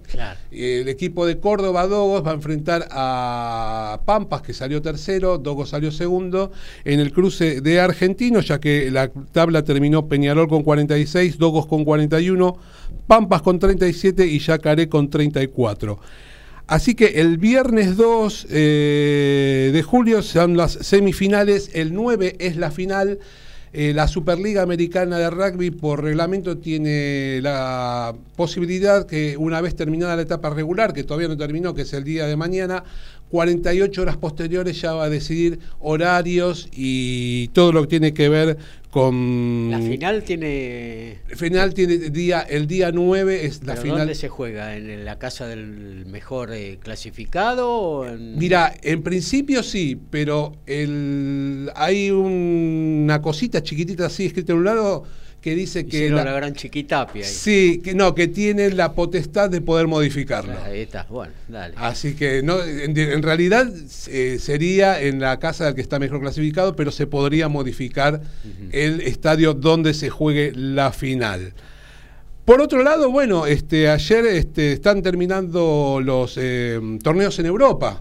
Ya están todos casi cocinados, hoy se está jugando la final del torneo inglés, en un rato arranca un lindo partido por la final de la United, así que muchos jugadores argentinos terminaron sus compromisos con sus clubes y están en, nuestro país, ya que por ejemplo Tomás Gallo, Nahuel Teta Chaparro y Tomás Albornoz de Benetton, Emiliano Bofeli de Edimburgo y Gonzalo Bertolanu de Dragons tuvieron un entrenamiento en Casa Puma. No eran muchos, pero deben haber jugado al metegol, supongo, porque eran seis o siete solamente. En, el predio de la UAR, ese que tiene Maswich, donde se reunieron también con el staff, que estuvieron Felipe Contempomi, Andrés Bordoy, eh, Juan Fernández Lobe y David Kidwell, el entrenador neozelandés eh, de, de, la defensa del equipo argentino. Eh, junto con Michael Cheika, este, para ver los primeros preparativos para lo que va a ser ya seguramente con el regreso de todos los jugadores, porque ya el 8 de julio empieza el Championship este, para el equipo argentino. Para destacar, el día de ayer se dieron una vueltita por el CASI, vieron el partido entre Pampas y mm, y Yacaré, el staff nacional, y bueno, de a poquito se va armando lo que va a ser para mí el principio de algo me parece que va a estar bueno en el año de rugby para los Pumas. Siguiendo con los partidos este, lindos para ver, mañana va a ser lindo para ver, va a ser difícil de ver porque no, no, no encontré por dónde verlo, va a haber que conseguir un pituto o algo, ya que se van a enfrentar eh, los Barbarians con el World 15, que son dos equipos este, armados para esta ocasión, pero que bueno, va a ser un duelo, claro, exactamente, pero va a ser un duelo con muchos jugadores interesantes porque muchas estrellas van a estar participando y figuras de de, este... De, este partido, con el condimento que se va a jugar en Twittenham y que se enfrentan dos pesos pesados en los bancos de suplentes, ya que por un lado vamos a tener al gran Eddie Jones, el, gran conocido, y bueno, Steve Hassen va a ser el otro, el entrenador de los All Blacks hasta el 2019, va a estar sentado, sí, exactamente en el banco de suplentes. que dirija y listo. Ya está, cartón lleno, tenemos todo, todo. Bueno, así que bueno, eh, va a estar, como decía, con mucha figura, el reciente eh, anuncio de Ali Winchon que deja a Gales, bueno, se va a retirar de forma internacional siendo el capitán de los Barbarians para su despedida. Del lado de World 15, por ejemplo, vas a tener a Quay Cooper en la apertura de los Wallabies, que justamente se lesionó en nuestro país, ahora está jugando en la Top One de Japón pero se lesionó jugando frente a los Pumas acá en Argentina y después de mucho tiempo vuelve a jugar un partido internacional. El otro que va a estar es el polemiquísimo Israel Folau, pero eh, también como jugador, la verdad, número uno, nada que decir. Este, su último partido como internacional ya lo jugó para Tonga el año pasado y para los Wallabies fue en el 2018. Como dijimos, Hassen va a estar sentado en el banco del World 15 y Eddie Jones del lado de los Barbarians. Y em, para, es la vuelta de Eddie Jones a Inglaterra, después de, de haber sido siete años el entrenador del equipo de La Rosa. Y se cree que no va a haber un buen clima de recibimiento. ¿Por qué? Y no se fue de la mejor manera y dice que la gente ya está preparando los dedos para silbarlo. ¿no? Subcampeón del mundo salió. Sí, salió subcampeón del mundo, perdió, perdió la final. ¿Qué quieren los ingleses? Pero lo que pasa es que en los últimos años la avenida no tuvo buenos resultados. Este, en los ciclos se van cumpliendo. Sí, exactamente. Y bueno, Eddie Jones en su momento tomó la decisión, eh, le ofrecieron agarrar a Australia con la perspectiva de llegar al Mundial 2027, donde Australia va a ser local, entonces se fue de ahí. Bueno, no, le importa si lo silban o no, no le preocupa, dice que no piensa en eso, no puede controlar a la gente que está sentada en la tribuna, pero bueno, se espera por ahí un clima no del mejor para recibir al australiano en Twittenham. Por el otro lado, va a haber presencia argentina en el partido, ya que Enrique Pieretto va a estar eh, confirmado como titular por Eddie Jones por el lado de los Barbarians. Y eh, después de una temporada que estuvo lesionado durante mucho tiempo jugando para Glasgow, bueno, vuelve a jugar en un equipo que ya lo había visto con esta camiseta en el 2019. Así que bueno, 11 países van a estar representados en este partido.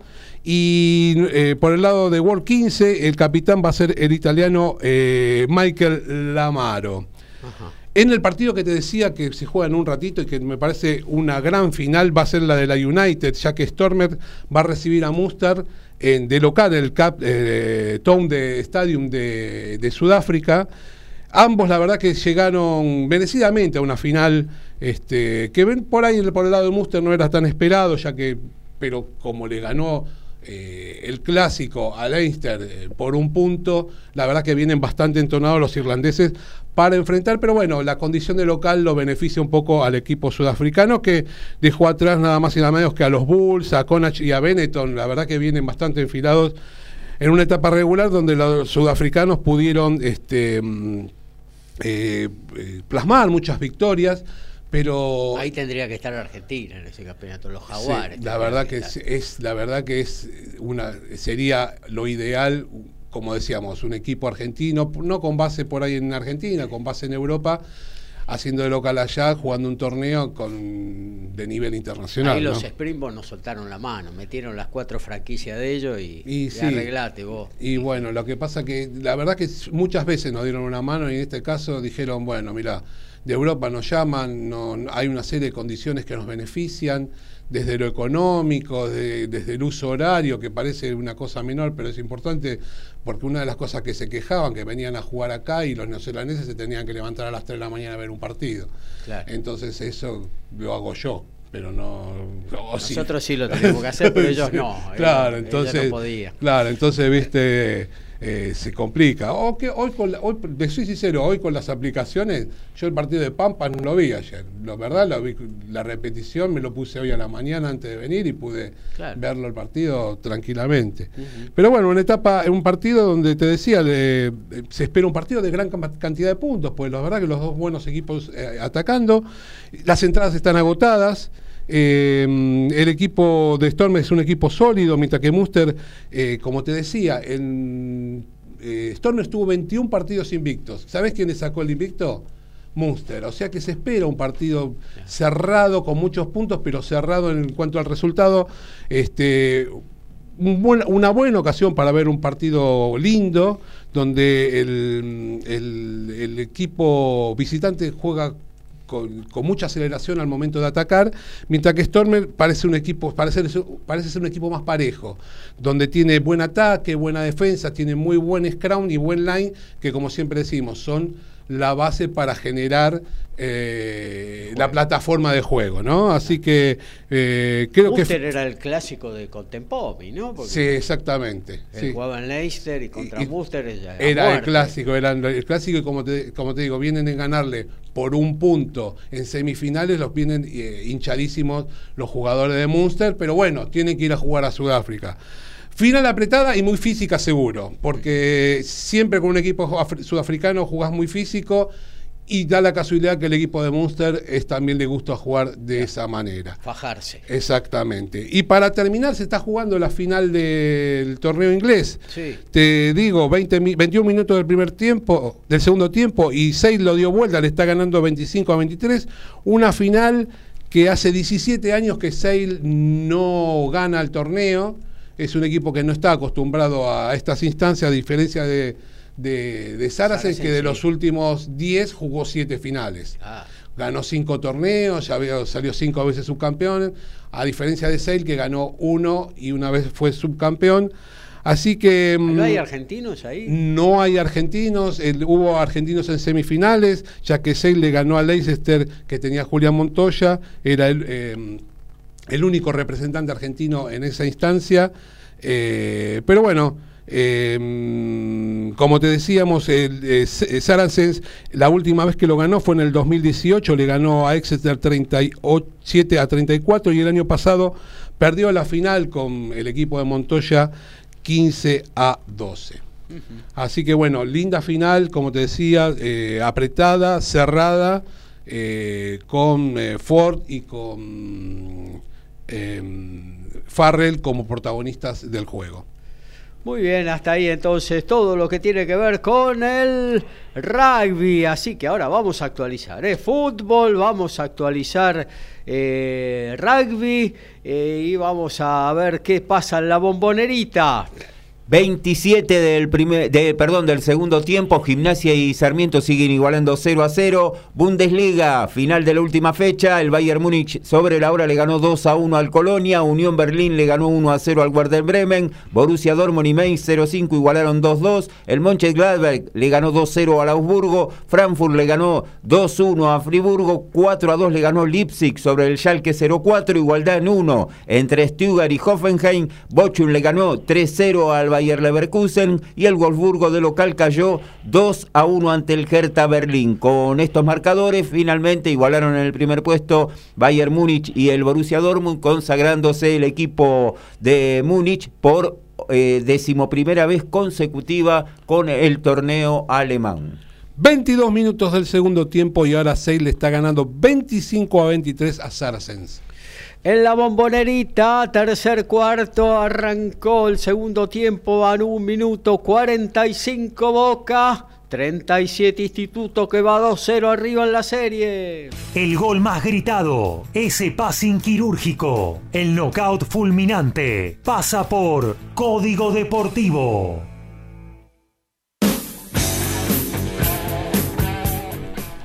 Ya sabemos que del 24 de junio al 14 de julio se juega la Copa del Mundo M20 en Sudáfrica. World Rugby para esa ocasión ya confirmó los árbitros y tenemos presencia argentina en el torneo. Se trata de Damián Schneider, que es parte del plantel de 13 árbitros de 11 países. También se va a jugar la M20 Trophy, que se va, será en Kenia. En ese, en ese lugar habrá ocho árbitros y allí se designó a Cuba Richardo Santos Maya de Brasil representando a la región. Además, Holly Davidson de Escocia será la primera mujer en estar en un mundial juvenil como árbitro. Rashid Ram y Joe Salisbury, dupla número uno del mundo, capturó recién a finales de mayo su primer título de la temporada. Fue en Lyon, en Francia, superando al local Nicolás Mahut y al neerlandés Matway Middelkoop. De esta manera, Ram y Salisbury empiezan a encaminar una temporada que no arrancó para nada bien para la dupla número uno del mundo. Y la B Nacional tuvo su comienzo en la zona A. Ayer por la noche en Mendoza, Gimnasia y Esgrima con goles de Castro y Romano le ganó 2 a 1 Agropecuario, Alejandro Melo para los de Carlos Casares. En Río Cuarto, Estudiantes cayó 2 a 1 ante All Boys. A Milivia en dos ocasiones para los de Floresta, Silva para Estudiantes de Río Cuarto. Hoy van a jugar 15.30 Güemes de Santiago del Estero y San, Telmo, 17.05 Almirante Brown San Martín de Tucumán, 19.10 Deportivo Morón Temperley, mañana 15.30 para Flandria Defensores Unidos, 16 horas para Patronato Almagro, 16.30 Alvarado Brown de Puerto Madryn, el martes se completa 21.05 Defensores de Belgrano Nueva Chicago, queda libre en esta oportunidad San Martín de San Juan. En la zona B, hoy 15 horas en Campana Dálmine Independiente Rivadavia, mismo horario para Deportivo Madrid y Chaco Forever, 21 a 15 Quilmes y Atlanta. Mañana a las 12 en Adrogué, Brown, Tristán Suárez. 15.30 para Deportivo Maipú, Aldo Civi. 17 horas, Gimnasia Grima de Jujuy, Racing de Córdoba.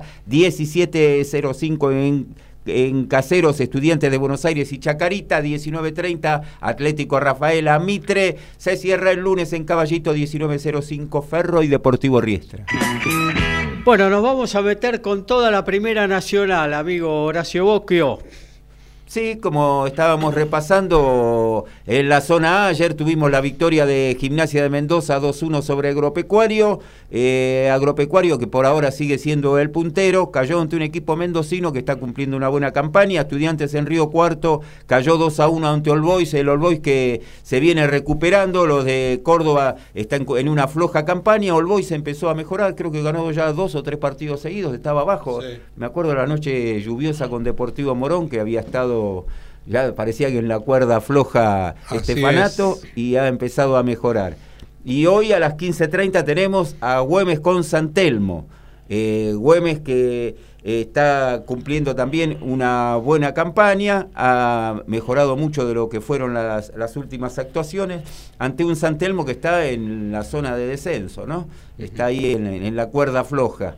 Eh, Almirante Brown a las 17.05 eh, va a recibir a San Martín de Tucumán, un Almirante Brown que viene aflojando y un San Martín que ha empezado a mejorar, a escalar posiciones y está ahí muy cerquita de llegar al primer lugar después de haber tenido un muy flojo comienzo. Para Brown es un partido importante porque de ganar todavía tiene un partido pendiente con Patronato, estaría de virtual puntero, ¿no? Si gana los dos partidos. 19-10 va a jugar Deportivo Morón con Temperley.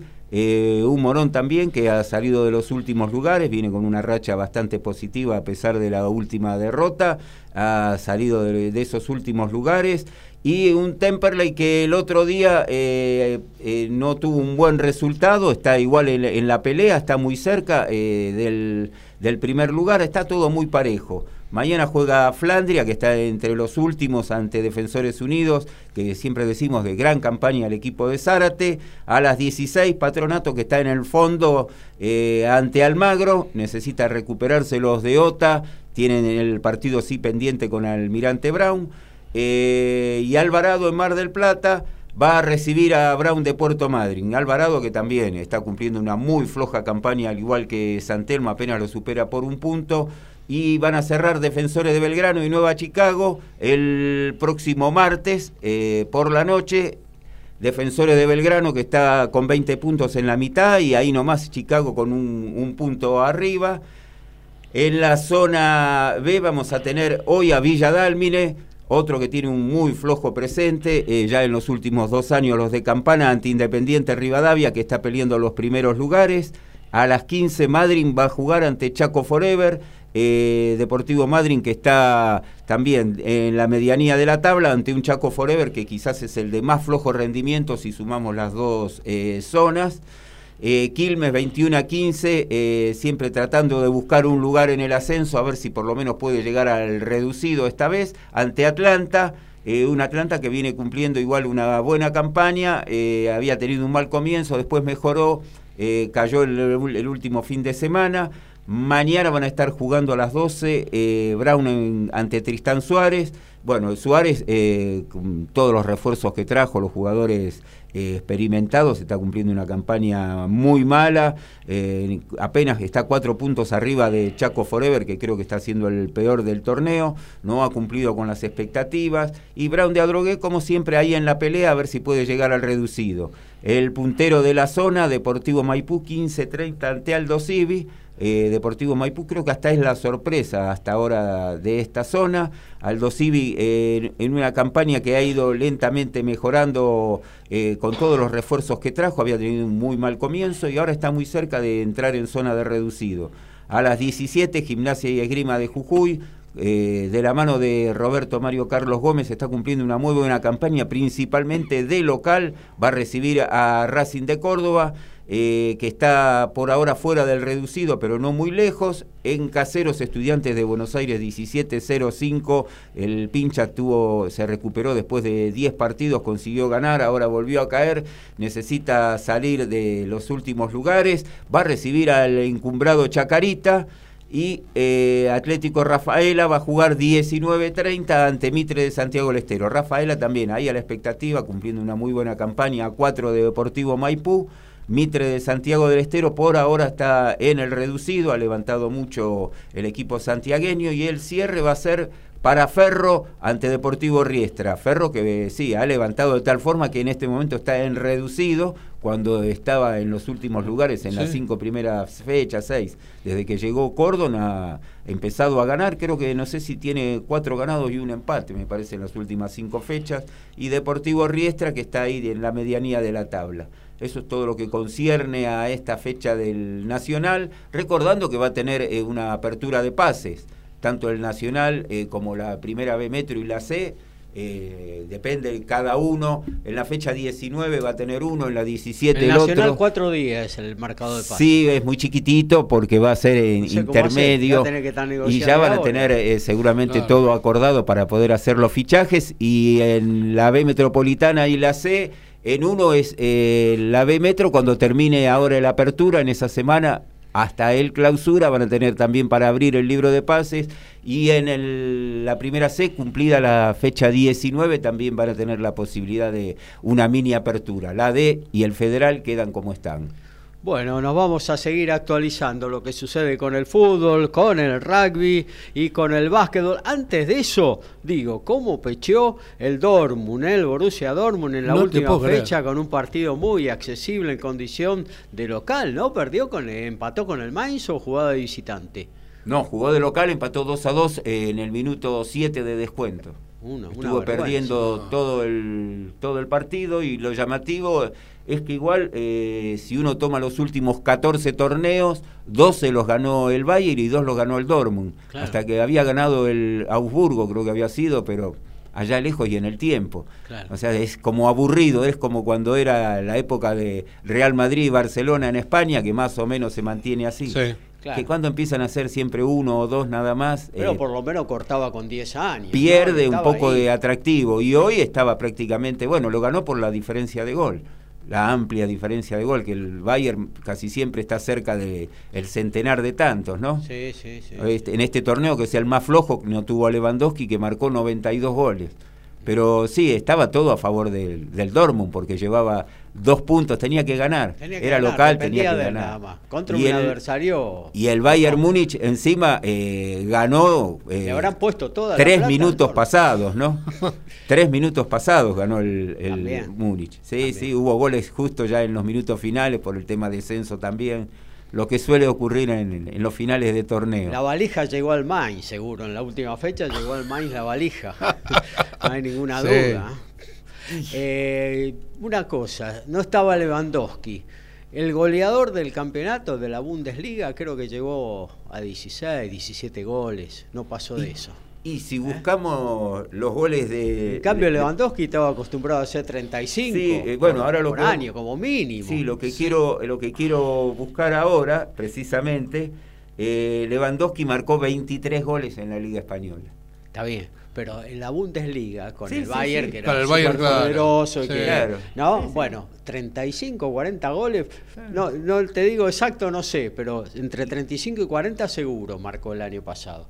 Y hoy el goleador del campeonato creo que no tiene 16, 17 goles eh, de la Bundesliga. ¿eh? En la Bundesliga, y ya vamos a ver, a ver en este momento, con el final tenemos Bundesliga, a ver quién fue el goleador del torneo. A ver, ya lo vamos a saber. Ahí está, Nun, Kunku, Kunku, del Leipzig. 16, al igual que está. del Werder Bremen. Ahí está, Sí, no, nada que ver. Bueno, sí, por eso la, la ausencia de Lewandowski en la tabla de goleadores se nota enseguida en la, en la Bundesliga y por eso hizo mucho más goles en la, en la Liga Española. Claro. Claro, sí, sí, sí, sí. Eh, bueno, ahora sí, actualizamos fútbol. Por, por Sí, otro lado, sí. tenemos hoy que si el PSG con un empate, Messi suma una nueva estrella en el día de hoy. Así que bueno, esperemos que, bueno, si no lo silban por ahí puede jugar bien. No, va, no juega siempre. Que bien. lo sirven, todavía siguen calentitos. Actualizamos fútbol, también rugby y básquetbol en la 212 de Código Deportivo. Y lo que se está jugando es en La Plata 40 de este segundo tiempo. Siguen empatando Gimnasia y Sarmiento 0 a 0. En el torneo de reserva están igualando a dos del final. Racing y Defensa y Justicia 1 a 1. Lanús le está ganando 1 a 0 a Independiente. River le gana 1 a 0 a Vélez Arfiel. Y en el fútbol femenino, en 34 del primer tiempo, como visitante, Rosario Central le gana al SAT 1 a 0. En la final del rugby inglés, 31 minutos del segundo tiempo y Saracens lo volvió a dar vuelta. Ahora le está ganando 33 a 25 a 6. Tercer cuarto, la bombonerita, siete minutos, se puso repicante la ter- el tercer capítulo de la serie semifinal entre Boca e Instituto por ahora. Boquita 58 a 57, solo por ahora. Almuerzo con la patrona o llega la bondiolita, reunión familiar o un sanguchito y a seguir. Tiempo de almuerzo, momento de despedida en Código Deportivo.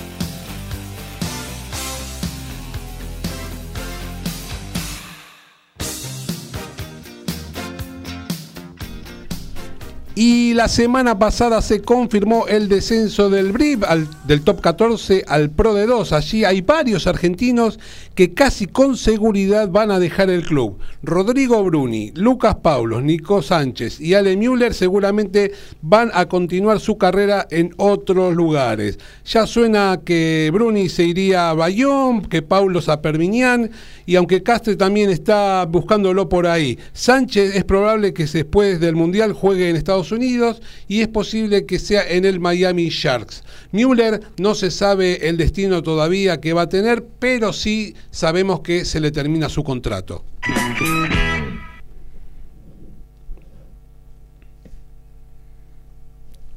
Lautaro. Vamos con la Premier League. Mañana van a jugar 12.30 Arsenal Wolverhampton. En el mismo horario Aston Villa ante el Brighton. El Brentford Manchester City. Chelsea Newcastle. El Crystal Palace Nottingham Forest. Everton Bournemouth. El Leeds United ante el Tottenham. Leicester City West Ham. El Manchester United Fulham. Y el Southampton ante el Liverpool. Tomás Echeverry estará jugando su segundo cuadro principal en Roland Garros y contó hoy una anécdota muy interesante, muy divertida. Eh, y básicamente contó que su perro eh, se llama Roland Garros porque el Abierto de Francia es su torneo favorito. Así que Tomás Echeverry eh, lleva este torneo muy adentro suyo y tiene la ilusión de hacer un gran torneo. Estará debutando ante Jack Draper el día lunes o el día martes. Bueno, hablamos un poquito de básquetbol. La pelota naranja, sabemos que se está jugando en la bombonerita el tercer capítulo de la serie semifinal entre Boca e Instituto, por ahora en el tercer cuarto, 8 minutos 63 Boca, 59-60 ahora Instituto peleadísimo, match point, los de la gloria, si ganan hoy pasan a la final, la segunda final consecutiva. Eh, también hubo básquetbol en la semana y Quimsa se puso 2 a 0. Eh. Los santiagueños siempre ahí, prendidísimos. Habían terminado el primer tiempo cayendo 32-32 frente a Gimnasia de Comodoro Rivadavia pero Brandon Robinson se encendió, 22.6 rebotes, 2 asistencias, metió en la segunda etapa y con eso eh, logró esta amplia victoria, 91 a 77 que lo pone 2-0, triple match point en la serie que ahora se muda al socio fundadores de Gimnasia y Esgrima de Comodoro Rivadavia. Si, si Instituto y Kimsa pasan a la final, van a repetir lo que fue la final del año pasado, la Liga Nacional. ¿eh?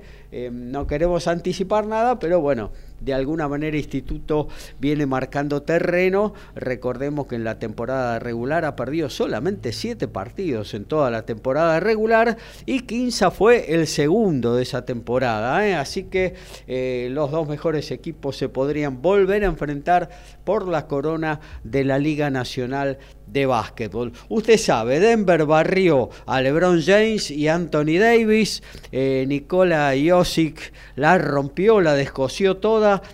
4 a 0 ganó el ex equipo de Facundo Campazo y espera tranquilo mientras se están matando Boston y Miami por acceder a esa posibilidad, la, a la deseada, a la codiciada final de la NBA. Boston que venía 0-3 en la serie, se puso 2-3, ¿eh? ahí hizo un 110 a 97 gracias a un Jason Tatum excepcional, sacó la cara la, la figura insignia de los bostonianos, eh, marcó 21 puntos y bueno, se puso 2-3. Hoy la serie se muda al Miami Dade Arena, la casa de los Hits 21 a 30 lo vas a poder ver por ESPN y bueno, va a ser una final a todo trapo, ¿eh? porque si Boston eh, gana en la casa de Miami, todo se define en el TD Garden, en la casa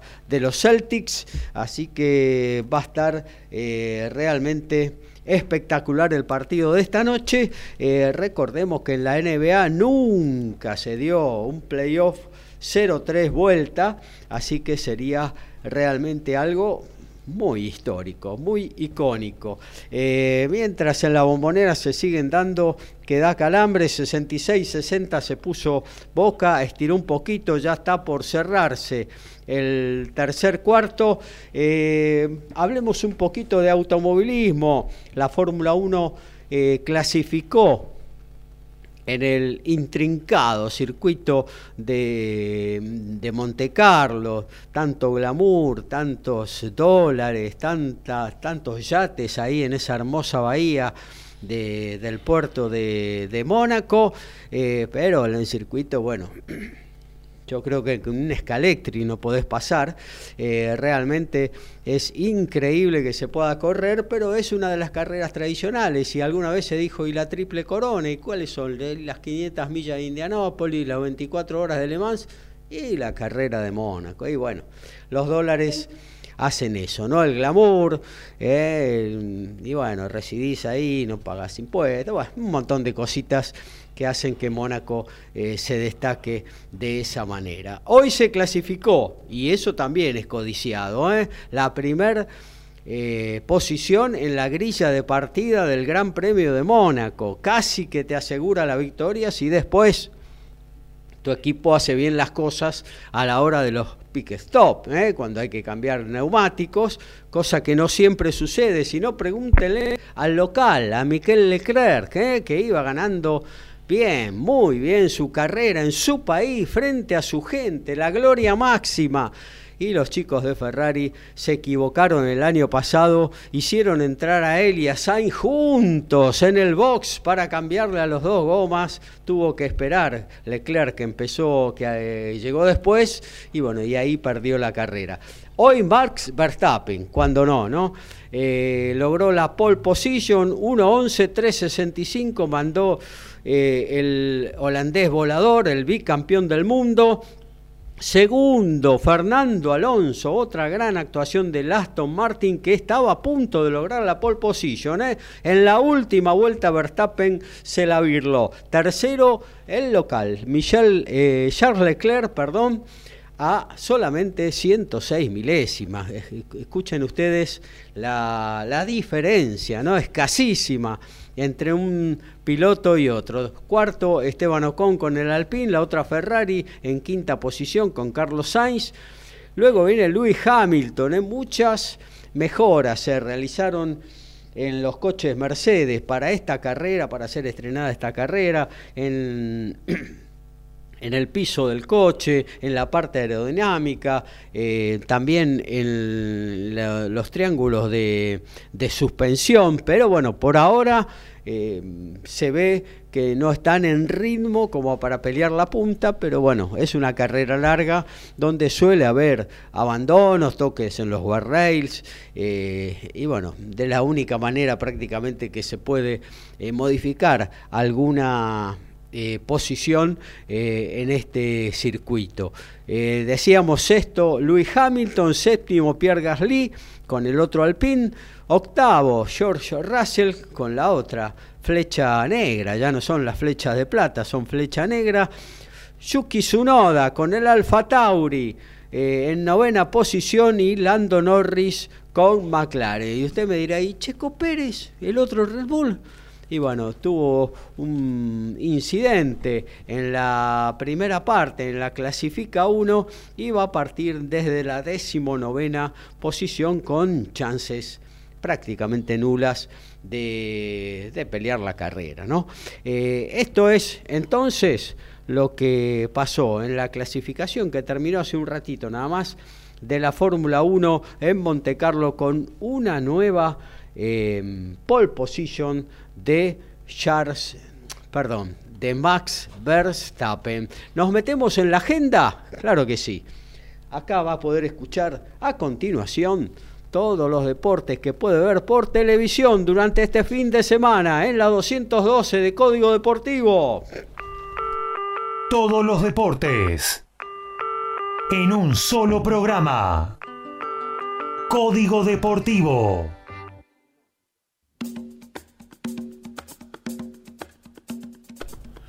Y en el rugby, en un ratito, a las 13 horas, cuando termine nuestro programa, vas a ver, poder ver Stormers Monster, la final de la United por ESPN Extra. Más tarde, por el top 14 en el día de mañana, perdón, y por el top 14, eh, última fecha del torneo francés de la etapa regular a las eh, 16.05 todos los partidos, Lyon y Bayón por estar más. Y a la misma hora, La Rochelle, que si gana puede confirmar el primer puesto, recibe al Stade francés que tiene que ganar sí o sí para mantener el tercer puesto. Mañana arranca Roland Garros y hay algunos argentinos que estarán debutando en segundo turno de la cancha 8, es decir, no antes de las 7 y media de la mañana. Facundo Díaz Acosta jugará su primer partido en un cuadro principal de Grand Slam ante el australiano Jason Kubler. En tanto, a las 6 de la mañana, cancha 14, cuarta cancha en importancia en el, eh, en el predio de Roland Garros, Nadia Podoroska estará haciendo frente a la local Jessica Ponchet, invitada por la organización. En tanto, algunos de los favoritos que estarán debutando mañana serán Stefano Tsitsipas y Arina Zabalenka, la bielorrusa, primer turno, 6 de la mañana de la Argentina ante Marta Kostiuk, cancha Philippe Chatré. A continuación, Stefano Tsitsipas ante el checo Yiri Vesely y a continuación de ese partido, Alice Cornet jugando por décimo novena vez consecutiva en Roland Garros ante la italiana Camila Giorgi. Todo esto se podrá ver por ESPN y Star Plus el día de mañana. Y el final, Gimnasia Sarmiento 0 a 0, 18 horas la TV pública con Platense Belgrano 2030 Independiente en TNT con Lanús. Mañana TNT las 14 Barraca Central San Lorenzo 16.30 ESPN con Defensa y Justicia Racing. En el mismo horario TNT con Talleres de Córdoba Argentinos. A las 19 TNT con Boca Tigre. 21.30 ESPN con Newell's Old Boys Godoy Cruz. El lunes TNT 16.30 Colón Central Córdoba 19 horas ESPN con Banfield Rosario Central a las 19, la TV pública con Huracán Unión, 20 horas para Instituto Estudiantes de La Plata por TNT, se cierra 21 a 30 ESPN con Vélez River. El automovilismo 13.30 mañana, Indianápolis, Indy 500, con la participación de Agustín Canapino desde el vigésimo séptimo vigésimo sexto, perdón, lugar en la grilla de partida, 13.30 por ESPN a las 3 de la mañana, ¿eh? si tenés, eh, si se prolongó la noche o te querés pegar el madrugón, la Fórmula 3 con la participación de Franco Colapinto desde Mónaco, la carrera principal desde la octava posición, largará el piloto argentino. Almuerzo con la patrona, o llega la bondiolita, reunión familiar, o un sanguchito y a seguir Tiempo de almuerzo, momento de despedida en Código Deportivo.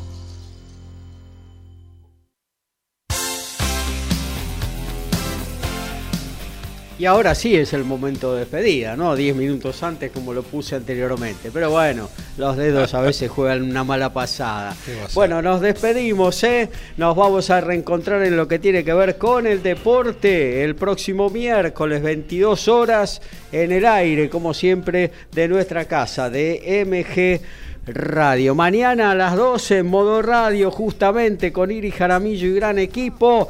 Y luego el lunes arranca la programación con en la misma línea, a partir de las 20 horas, con todo el fútbol nacional e internacional. Elian Rinaldi y equipo. Saludamos a nuestros especialistas. Horacio, hasta la próxima. Chao, hasta el próximo miércoles. Lo mismo para vos, Alfredo. Gracias igualmente para vos, Gabriel, y para los muchachos. de noticia de último momento: Saras es nuevo campeón en Inglaterra, le ganó la final a 6, 35 a 25. Muy bien, muchas gracias, Alfredo. Gracias, Lautaro. Hasta la próxima. Abrazo grande, Gabriel, Horacio, Alfredo. Un saludo para todos. Muy buen fin de semana para toda la audiencia. Muy bien, chau, chau. Hasta el próximo miércoles. Buen fin de semana. Chau.